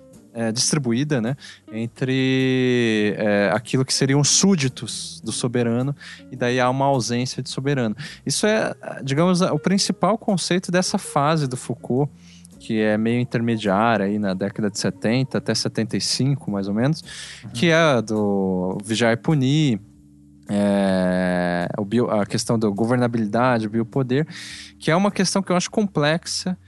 Dificilmente eu vejo discussões políticas indo por aí, né, porque, enfim, é, é, o que ficou recorrente no caso do, do Foucault é, é justamente a ideia do, do Vigiar e Punir, que é um dos primeiros livros, né, ou seja, que está falando do século XVIII, principalmente e tal, e que daí você, essa ideia da, da, da disciplina, ela não, eu não vejo tanta discussão nesse sentido, é, politicamente, assim, essas técnicas de governabilidade sem ter a fala de um sujeito, mas de uma norma anônima, assim, que acaba levando. Eu acho que isso que o, o- o episódio traz, o episódio também ele é meio desconcertante, assim, porque ele gera uma série de, de questões, principalmente na virada final, tal- de tal maneira que, assim, a primeira vez que eu acho que a gente assiste, ou eu pelo menos assisti, é difícil ter uma, uma tomada de posição segura,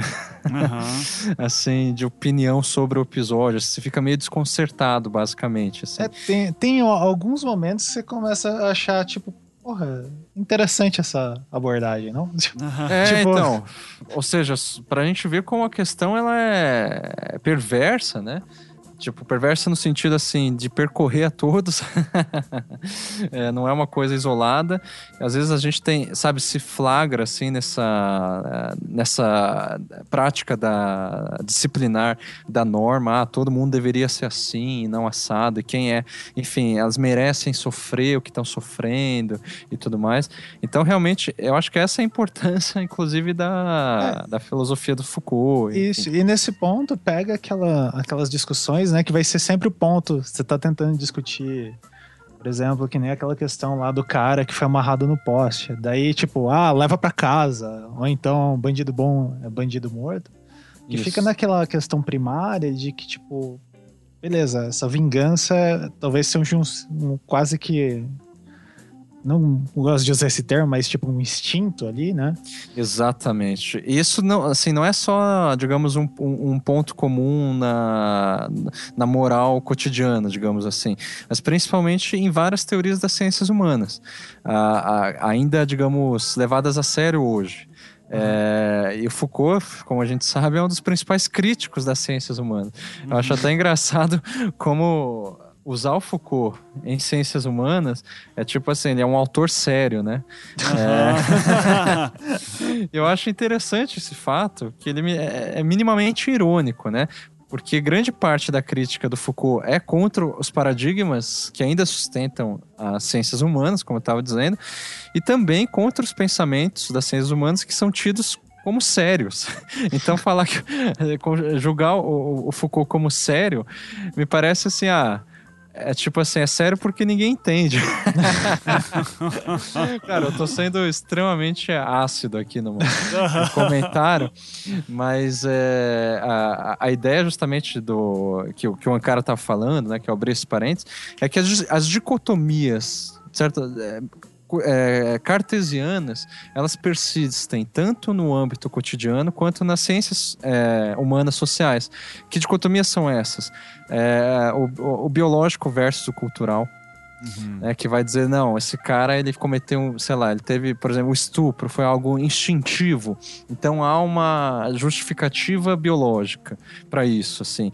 É, a formação própria, digamos, evolutiva biológica de uma pessoa, da sociedade, versus, né, na dicotomia, a formação do eu pela psicanálise. A questão principalmente é, das ciências sociais, entre alienação social de um lado e alienação individual do outro. Ou seja, são, são tantas dicotomias que, na verdade, assim, o, o Foucault não é que resolve todas elas, né? Mas ela vai, ele vai justamente oferecer outras coordenadas, né? Ele é, faz uma crítica severa da- naquela fase que a gente pulou, né? Entre a, a história da loucura e a- o vigiar punir, que é onde ele escreve as palavras e as coisas, é, arqueologia do saber e tal, que é o- o- quando ele vai criticar propriamente ciências humanas e deixar de criticar as- a, psiquiatria ou as ciências, digamos, empíricas, as ciências duras e vai criticar as ciências humanas, né? Aí depois disso que ele vai, é, me parece, avançando, né? Então se ele começou a criticar as ciências duras, depois as ciências humanas, aí depois ele começa a na, ir na, na, na, nas formas de governabilidade, né? Essas coisas de essa, enfim, de, de políticas públicas e tudo mais, que é a terceira fase dele. E no final ele acaba lá com a, a, a questão da subjetivação na história da sexualidade, que também é um tema caro para ele no fim, no fim das contas. Então, é, no fim, é, o que eu acho, é, no fim das contas, interessante desse episódio é justamente a gente ver que as- nada é muito preto no branco, né? É, principalmente se tratando de loucura, de crime, de punição, né? Nessa época, já tá meio tarde isso, né? Mas de maioridade penal aqui no Brasil. Uhum. É, enfim, do- é, a questão da, da, da, da punição com as próprias mãos e tal. É interessante, eu fico imaginando que o Foucault, se ele, tipo, assim, vamos especular aqui, se ele estivesse no Brasil e fizesse uma crítica em relação a essa justiça das com as próprias mãos, que às vezes a gente vê né, nos noticiários atualmente, é, ele não falaria que é um regresso a, a algo da a uma prática da Idade Média, assim, é, como é, a gente é levado de imediato a, a supor, assim. Ele associaria essa justiça com as próprias mãos a essa prática disciplinar de normalizar a todos, né, tipo de cada um ser vigilante do outro, assim. Uhum, Então, tipo, perfeito. cada um a- acaba atuando como polícia, Uhum. no fim das contas. É, E, cara, essa questão de associar a Idade Média tem um tom, assim, de eximir um pouco de culpa, né? Porque, assim, ah, não, a gente só. eh, Tô ironizando totalmente, né? Mas, tipo, a gente só tá resgatando um, um, um hábito antigo, né? A gente não tá progredindo. É a, é, a desculpa, no caso, pode ser várias, né? Tipo, ah, tem muito desemprego, a polícia não dá conta. Uhum. Tipo assim, os, os presídios estão uma merda e no fim das contas o, o- o Brasil não tem jeito. Quer dizer, não tem solução. Aí, ou seja, por meio dessa desculpa, aí você justifica a, a- punição deliberada é, extrajudicialmente, digamos. Aham.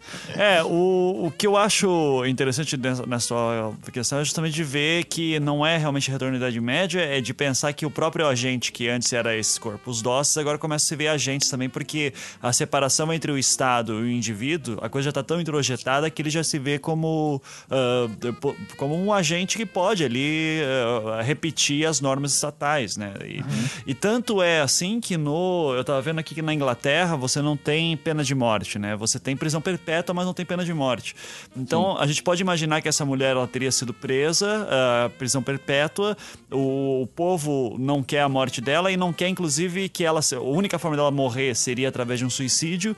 Para impedir isso, fica apagando a memória ah, e coloca num espetáculo que é feito por uma empresa privada, né? Então a união da questão do, do privado com o, o público, O né? público. Então, É, Que é que daí aquilo toca que- em, em outra questão, né? Que a gente tá vivendo aí, que é, que é a galera querendo privatizar o, a carceragem. né? Aham, sim. Que, ah, Exatamente. se eu não me engano, na, na Inglaterra já é comum isso também. Daí, obviamente, o pessoal vai, vai criticar porque, de novo, permite fazer umas aberrações desse tipo, assim. né? Aham. Tipo. É, gera esse tipo de distopia, digamos, né? Aham, sim. É, principalmente narrativa.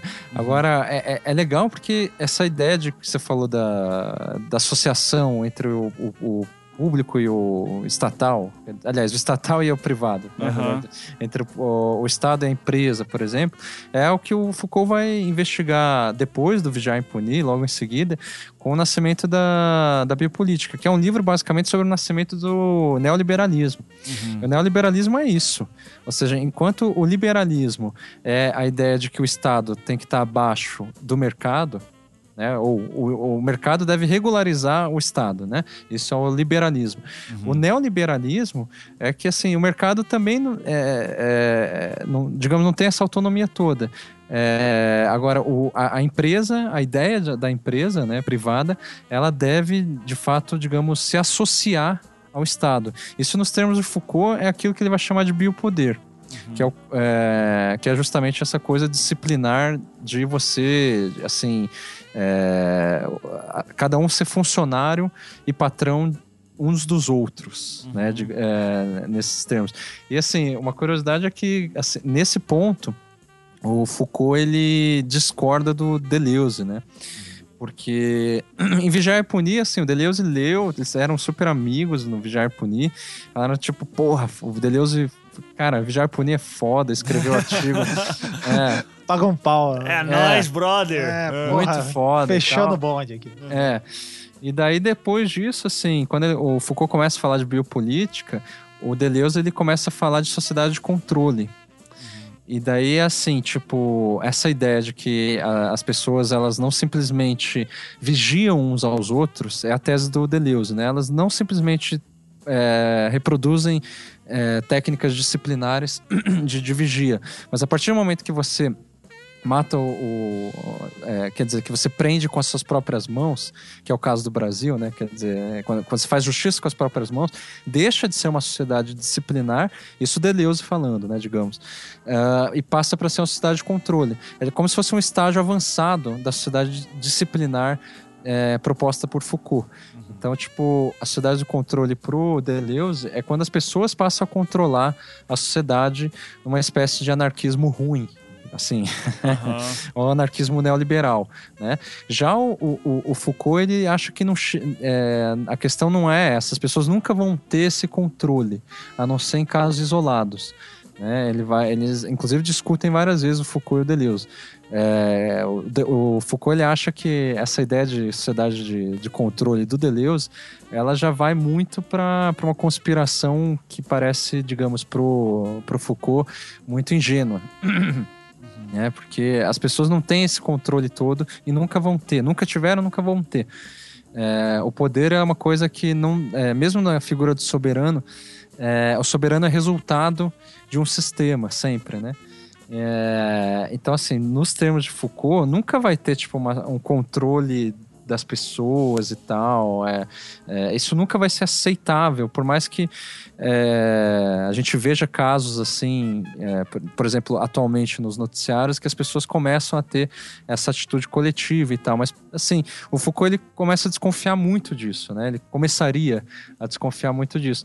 Porque ele, ele sempre. Essa eu acho uma- um conceito-chave na, na ideia do, do Foucault. Não existe nada no singular enquanto conceito filosófico, é tudo no plural.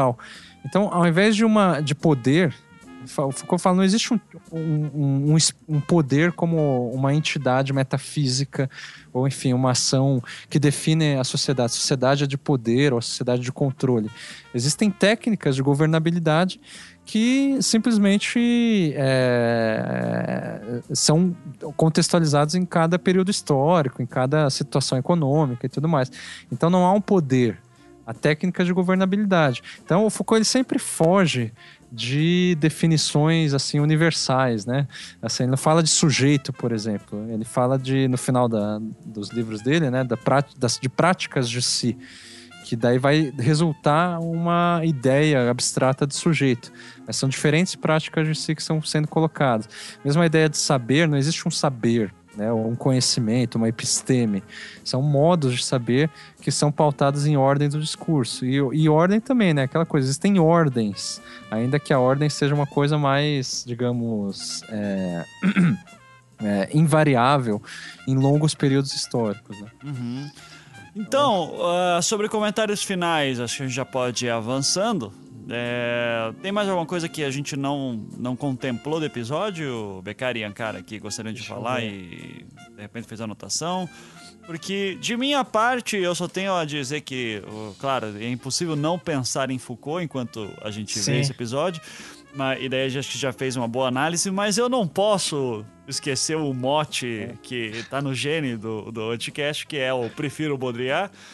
Quando o Baudrillard escreve seu livro Escrever Foucault, que- Esquecer. Esquecer Foucault, que era pra ser um elogio ao Foucault. O Foucault falou pra ele: Ô, Baudrillard, escreve aí um livro me elogiando. Daí é. Beleza. Claro, fechou. Daí, Irmão. daí o Baudrillard escreve e diz assim, ó, seguinte, ó, eu escrevi um texto, mas acho que você não vai curtir muito, então é melhor não publicar, tá? Mas é, tá aqui meu texto. E daí o, daí o Baudrillard publica como livro só e ele começa o seu Esquecer Foucault dizendo... Não há vazios em Foucault, nem fantasmas, nem contracorrentes. Uma objetividade fluente numa escrita não linear, orbital, sem falhas. Seu discurso é também um discurso de poder. Se é possível, se é possível falar, enfim, do poder, da sexualidade, do corpo, da disciplina com essa inteligência definitiva e até mesmo das suas mais sutis metamorfoses, é porque em algum lugar tudo isso está desde já ultrapassado. Imagina o Foucault lendo aí, tipo, e pensando, filho da puta. Que bacana. Ele continua aqui, né? Contra a visão funcional de Foucault, é preciso dizer que o poder é algo que se troca. Não no sentido econômico, porém no sentido de que o poder se realiza segundo um ciclo reversível de sedução, de desafio e de ardil. A sedução é mais forte que a produção. Mais forte que a sexualidade. O sexual é a sua forma reduzida, circunscrita em termos energéticos de desejo. E por fim ele termina: de fato, a revolução já aconteceu. Não a revolução burguesa nem a comunista. A revolução, simplesmente. Quer dizer, um ciclo inteiro completou-se e eles não perceberam. Ah, o pior mo- é que, cara, eu concordo muito com o Baudrillard, porque é, é- é aquele comentário que eu fiz, é, que eu acho que não- a revolução não, não, não, não foi feita com Foucault, exatamente. É, embora, enfim, ele seja um agente aí dessa revolução que o Baudrillard se refere, mas com os Foucaultianos. Aham. Ou seja, tipo, é, eles acabam usando Foucault da mesma maneira como Foucault criticava Aham. o, o uso da- das ciências humanas. Ou seja, Foucault é, é óbvio que ele também está pleiteando um tipo de poder nas ciências humanas é, por meio da obra inteira dele. Uhum. né?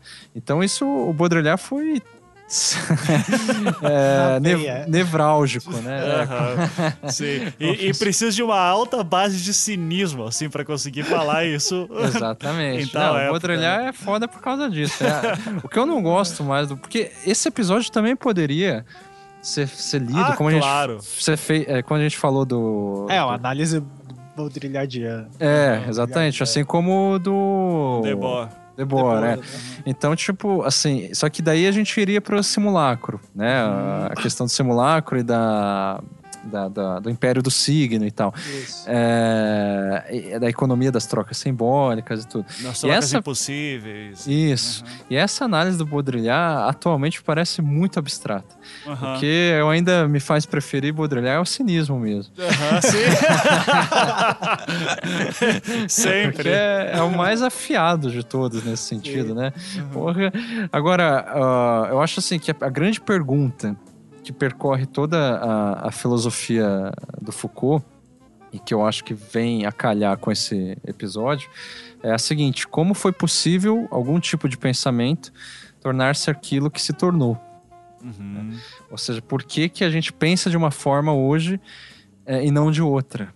Sim. Eu acho que esse episódio ele joga isso na nossa cara, assim. Sim. Tipo, como é que a gente é, é, é, foi possível, mesmo que seja uma narrativa distópica, né? Quer dizer, é, não existe, né? Até onde a gente saiba, esse parque de diversões e tudo mais.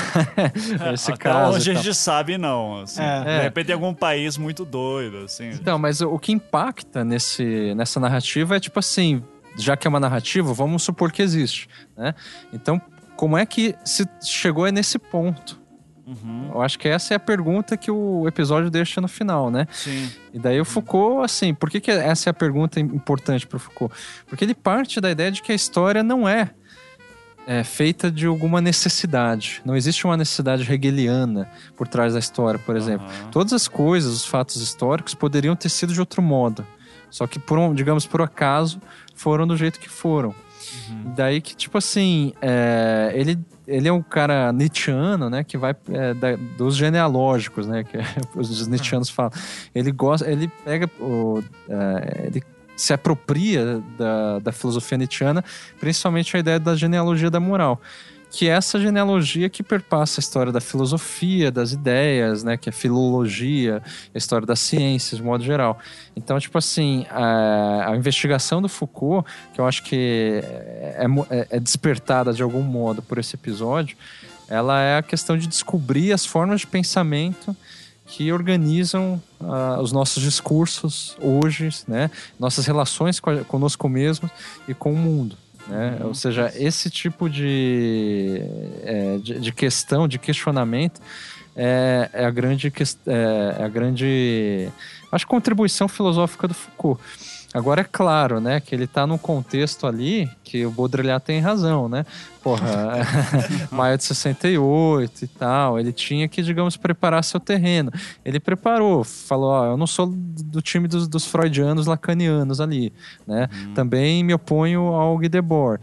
Lá pelas tantas ele vai se opor ao próprio Deleuze.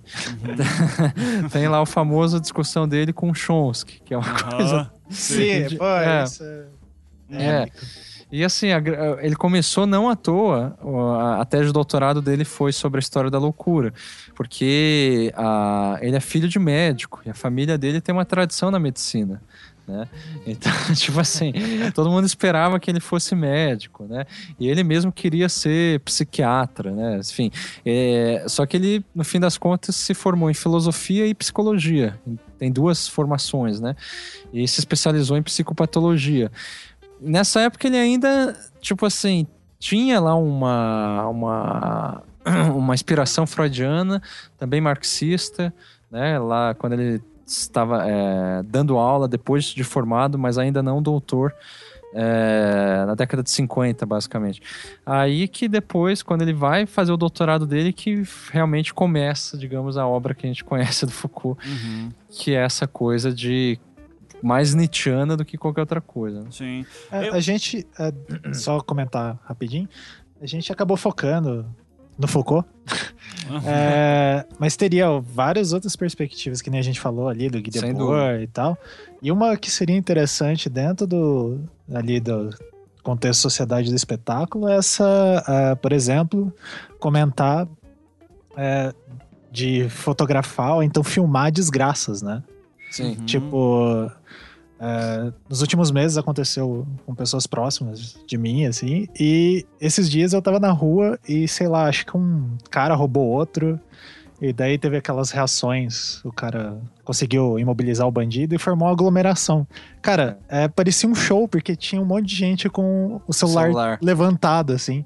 Até Sem a dúvida. polícia chegar e tal. Tipo, então. É, esses dias aqui perto de casa, desculpa te interromper, cara.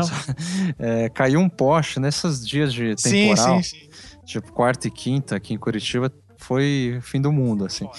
É, e caiu um poste, assim, pelo vento.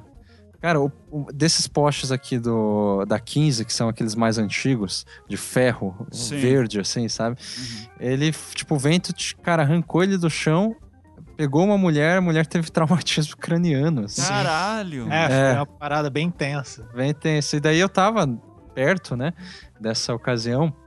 E, e, sério, assim, alguém já tinha chamado a ambulância e tudo, mas a aglomeração ao, redor, assim, todo mundo tirando foto, cara. Nossa. É, não, quando tem acidente, cara. o- Que me lembra uma outra série que acho que é aquela O Corvo, não é?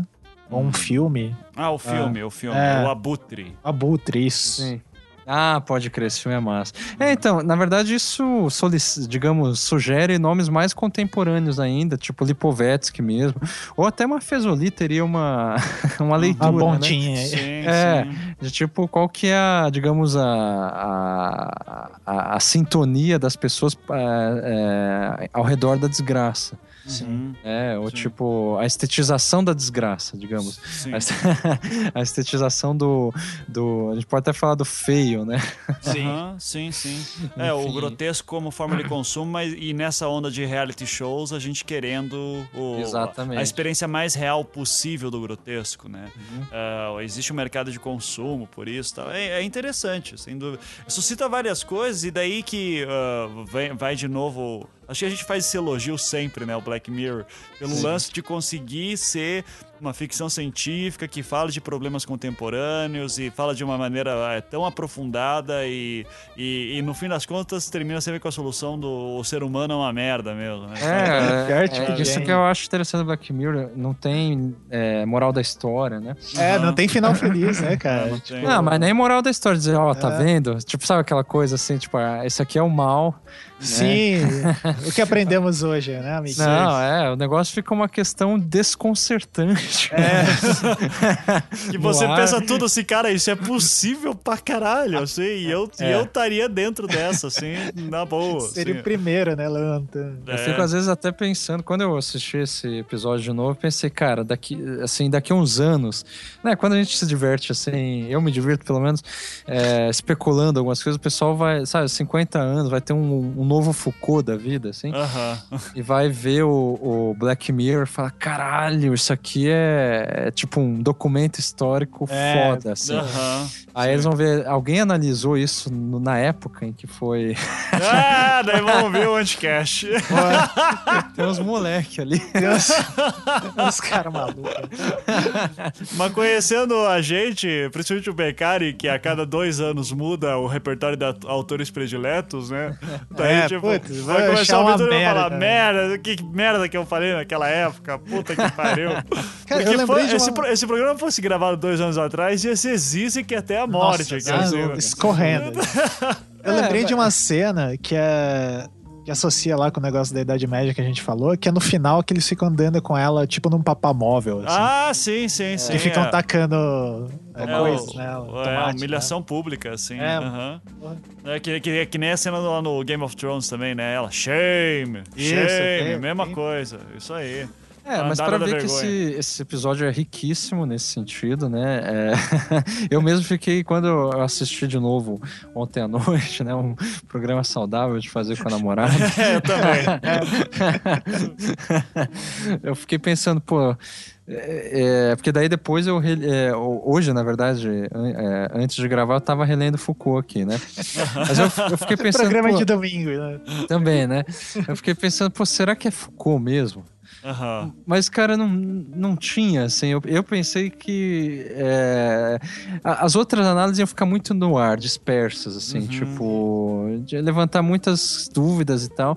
E como o Foucault é muito sistemático nessa, nessa, nessa questão da. Eu até, para ser sincero, não acho tão interessante o, o Foucault assim como um autor de, é, de filosofia, Aham. né? Apesar É, de ele... você, você não usa tanto Foucault assim nas suas Não, análises, né? Exatamente, eu até acho meio. Tem essa coisa de. Me parece meio bizarro essa ideia de. Quando você fala em Foucault, nas discussões é, acadêmicas, nas ciências humanas, claro, é um cara sério, É, assim. tipo, tipo, vai- é a carteirada, essa é a carteirada. É. não, É, não à tipo- toa tem um meme se tem Foucault, né? Não adianta. Exatamente. Isso, tipo, me... porque, sabe, o pessoal tá discutindo, sei lá, vamos discutir, tá discutindo Lipovetsky, tá discutindo, sei lá, a pós-modernidade, ou tá discutindo mesmo ah, o próprio Guy Debord, Baudrillard. Aí o cara vem com Foucault. É, Ô, parece todo que mundo é- fica em silêncio, é, assim, né? tipo, Opa. é. Tem uma tradição meio brasileira, assim, É tipo né? um que super trunfo, né, cara? É, É. quem cita o cara mais foda. Assim, é, é sinistro mesmo. E isso me incomoda um pouco, porque é nesse ponto que eu concordo com o Baudrillard, não, não esquecer Foucault, porque o, o- Foucault, ele, de certa forma, foi muito esperto, né? Ele pegou, assim, digamos, um, um vocabulário muito em voga na época dele, que ainda... é, é, e ele é um cara extremamente inteligente. O Foucault realmente é um, um monstro, né, cara? É aquele cara que, tipo, ficava lendo, lendo, lendo, sem parar. Ele tem, tipo, milhares de livros não publicados ainda. É, Uhum. Não tem tinha milha- internet na época, né, cara? Não Ela tinha- garantindo os royalties da Se família. tivesse Facebook aí, tava, Ah. tava na merda. Assim. Tinha sido um prolífico produtor de textão. Por que, Que você acha que o merda. Renato Janine Ribeiro parou de publicar aí, ó? Porra, né? Aí, Ah. né? Tipo, você vê que hoje é difícil ter novos Foucault. Tá, tá difícil com o Facebook. O Lipovetsky mesmo. Quantos livros ele lançou desde que entrou no, no- no Facebook? aí? É, Tá, tá foda, cara. Mark Zuckerberg silenciou Foucault. O né? Foucault é, é, é sinistro, cara. É, mas enfim, é, eu acho que é uma referência interessante. Aos poucos também, sei lá, se eu conseguir é, prosseguir nessa coisa acadêmica, né? Porque depois que a gente termina o doutorado, a gente fica, né? Não sei se o Ivan tem essa sensação. Ah, tem.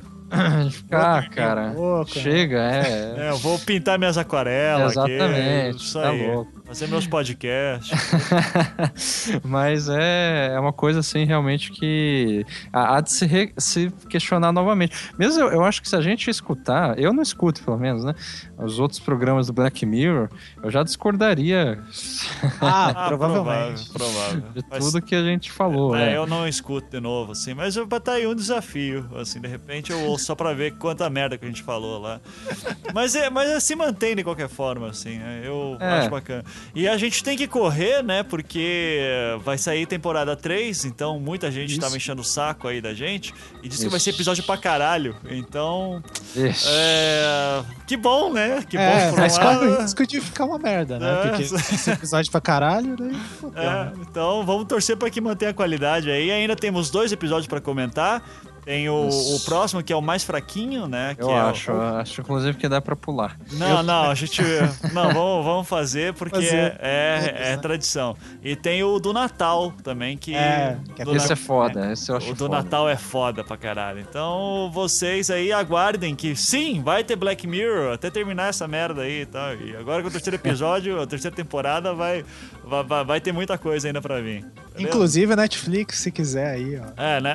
É, só, só a gente que tá pedindo, né? Ninguém mais, mais pede. Pô, quem fez um episódio pra cada episódio da série, porra? É, só, só a gente, Só provavelmente. a gente perdeu tempo. Então é isso, gente. Muito, muito obrigado pelo papo. Ficou excelente, como sempre, prazer tê-los aqui. E lembrando que é provável que daqui a pouco o Anticast, pelo menos eu entre em férias aí, a Sibila vai comandar, então. Isso. é, porque eu quero fazer projeto humanos, eu quero fazer o negócio direito, tá bom? Então é isso. Obrigado, Becari. O pessoal pode te acompanhar lá no Não Obstante, por enquanto. Isso. Também, né? Eu que agradeço aí de novo o convite. Certo. O pessoal que tá com saudade aí do Mestre Trágico, só lembrando, O tem não, trágico. tem não obstante aí direto. É, não obstante, É. estão indo aí. Graças, graças a Deus. Graças a Deus. que. Deus, né? que Deus. O Deus que pune ou o Deus que ama? O que você quiser.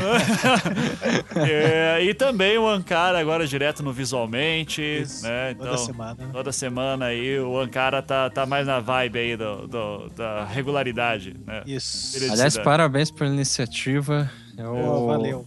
Enfim, é, eu acho importante aí recuperar os membros que eu acho que eram extremamente fortes, apesar de eu sempre estragar, né? É, que é, enfim, a participação dos nobres, né? Colegas lá do Rio. Isso. O Almir e o Ricardo. Tô com saudade deles, enfim. Também, E- todos estamos aqui. Então fico, já, já agradeci também uma cara por isso aí, porque só de ouvir de novo só as vozes é, é demais, né? É. Não, e então, para com a frescura o pessoal aí com, com a Sibila, né? Não, não, é. Teve, teve um mimimi baixo, mas é, eu entendo. O pessoal ficou assim, ah, mas Anticast é Ivan, cara e Becari. Não, não é não. Desculpa aí, tá? Foi muito brusco. Foi Entrou com tudo. Ah, para com isso, né? Então, ai, Ah, e- quero... E, e, porra, nessa altura do campeonato, quer dizer, sabe? É, não, só que assim, é tipo, a outra opção era não ter anticast por uns dois meses. É, preferiam isso. Não, e o que eu ia dizer é que se as pessoas não estão acostumadas com mudanças hoje, assim, tipo, a, a- a- eu sei lá, eu fico pensando que, tipo, se continuasse com a gente, ia chegar num ponto que o pessoal ia se cansar também. Sim. Não, ia, ser, ia chegar num ponto da gente se cansar. E.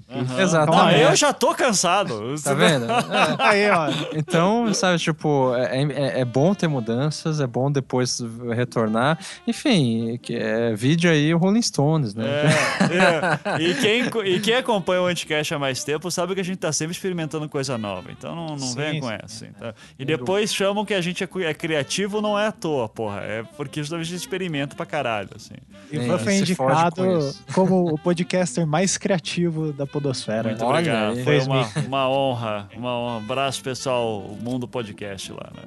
Então, Maravilha. é isso então. Muito obrigado. Então, até a próxima, que eu não sei quando vai ser, mas talvez o próximo programa seja ainda eu e depois a Sibila assume, ou não. A Sibila já vem aqui direto. Então, se aguardem, aguardem aí as novidades. Beijo e tchau. Este programa é um oferecimento dos patrões do Anticast, aqueles seres iluminados ou das trevas, eu não sei exatamente, mas que nos contribuem é, mensalmente aí com quantias a partir de um dólar. Muito obrigado por ajudarem a gente aqui. Vocês são lindos, maravilhosos, cheirosos e tudo isso, é, todos os adjetivos positivos que existem no mundo. É, e como sempre, vocês já sabem, eu cito o nome daqueles pertencentes às categorias VIP, que são as categorias Sambando na Cara da Sociedade e a categoria Jared Leto, ou Lito. Eu toda semana eu vou me confundir como fala, mas enfim, seus nomes são Gabriel Cano, Hélio Paiva Neto, Diego Ferreira, Thiago Luiz Silva e Alisson Gogola, da categoria Sambando na Cara da Sociedade, e da categoria Jared Leto. ah, sei lá, é, vocês são Renato Jaques, Felipe Santos, Igor Alcântara, Eduardo Ramos, Rodrigo Cruz, Fernando Sussman, que descobrimos que em alemão significa fofinho, hum, gracinha. Ah, e ele é fofo mesmo, gente. Ah, e Hiromi Honda, muito obrigado a todos que contribuem. É, e teve gente sentindo falta de uma leitura ao final do programa, no final do programa passado. Então, eu vou ler aqui um trecho de O Livro das Coisas que Acontecem, das Coisas que Acontecem, de Daniel Pelizari, eh, abrindo aqui aleatoriamente numa página, eh, peguei uma, uma, uma frase e está falando aqui. Fiquei tão puto que resolvi sair da porrada com eles e fui guindando os dois times de uma vez só, com camisa, sem camisa, o caralho. Então, aí, tá aí a sua frase inspiradora da semana. Tatuem seus corpos e tenham um bom dia. Um beijo, tchau e até semana que vem.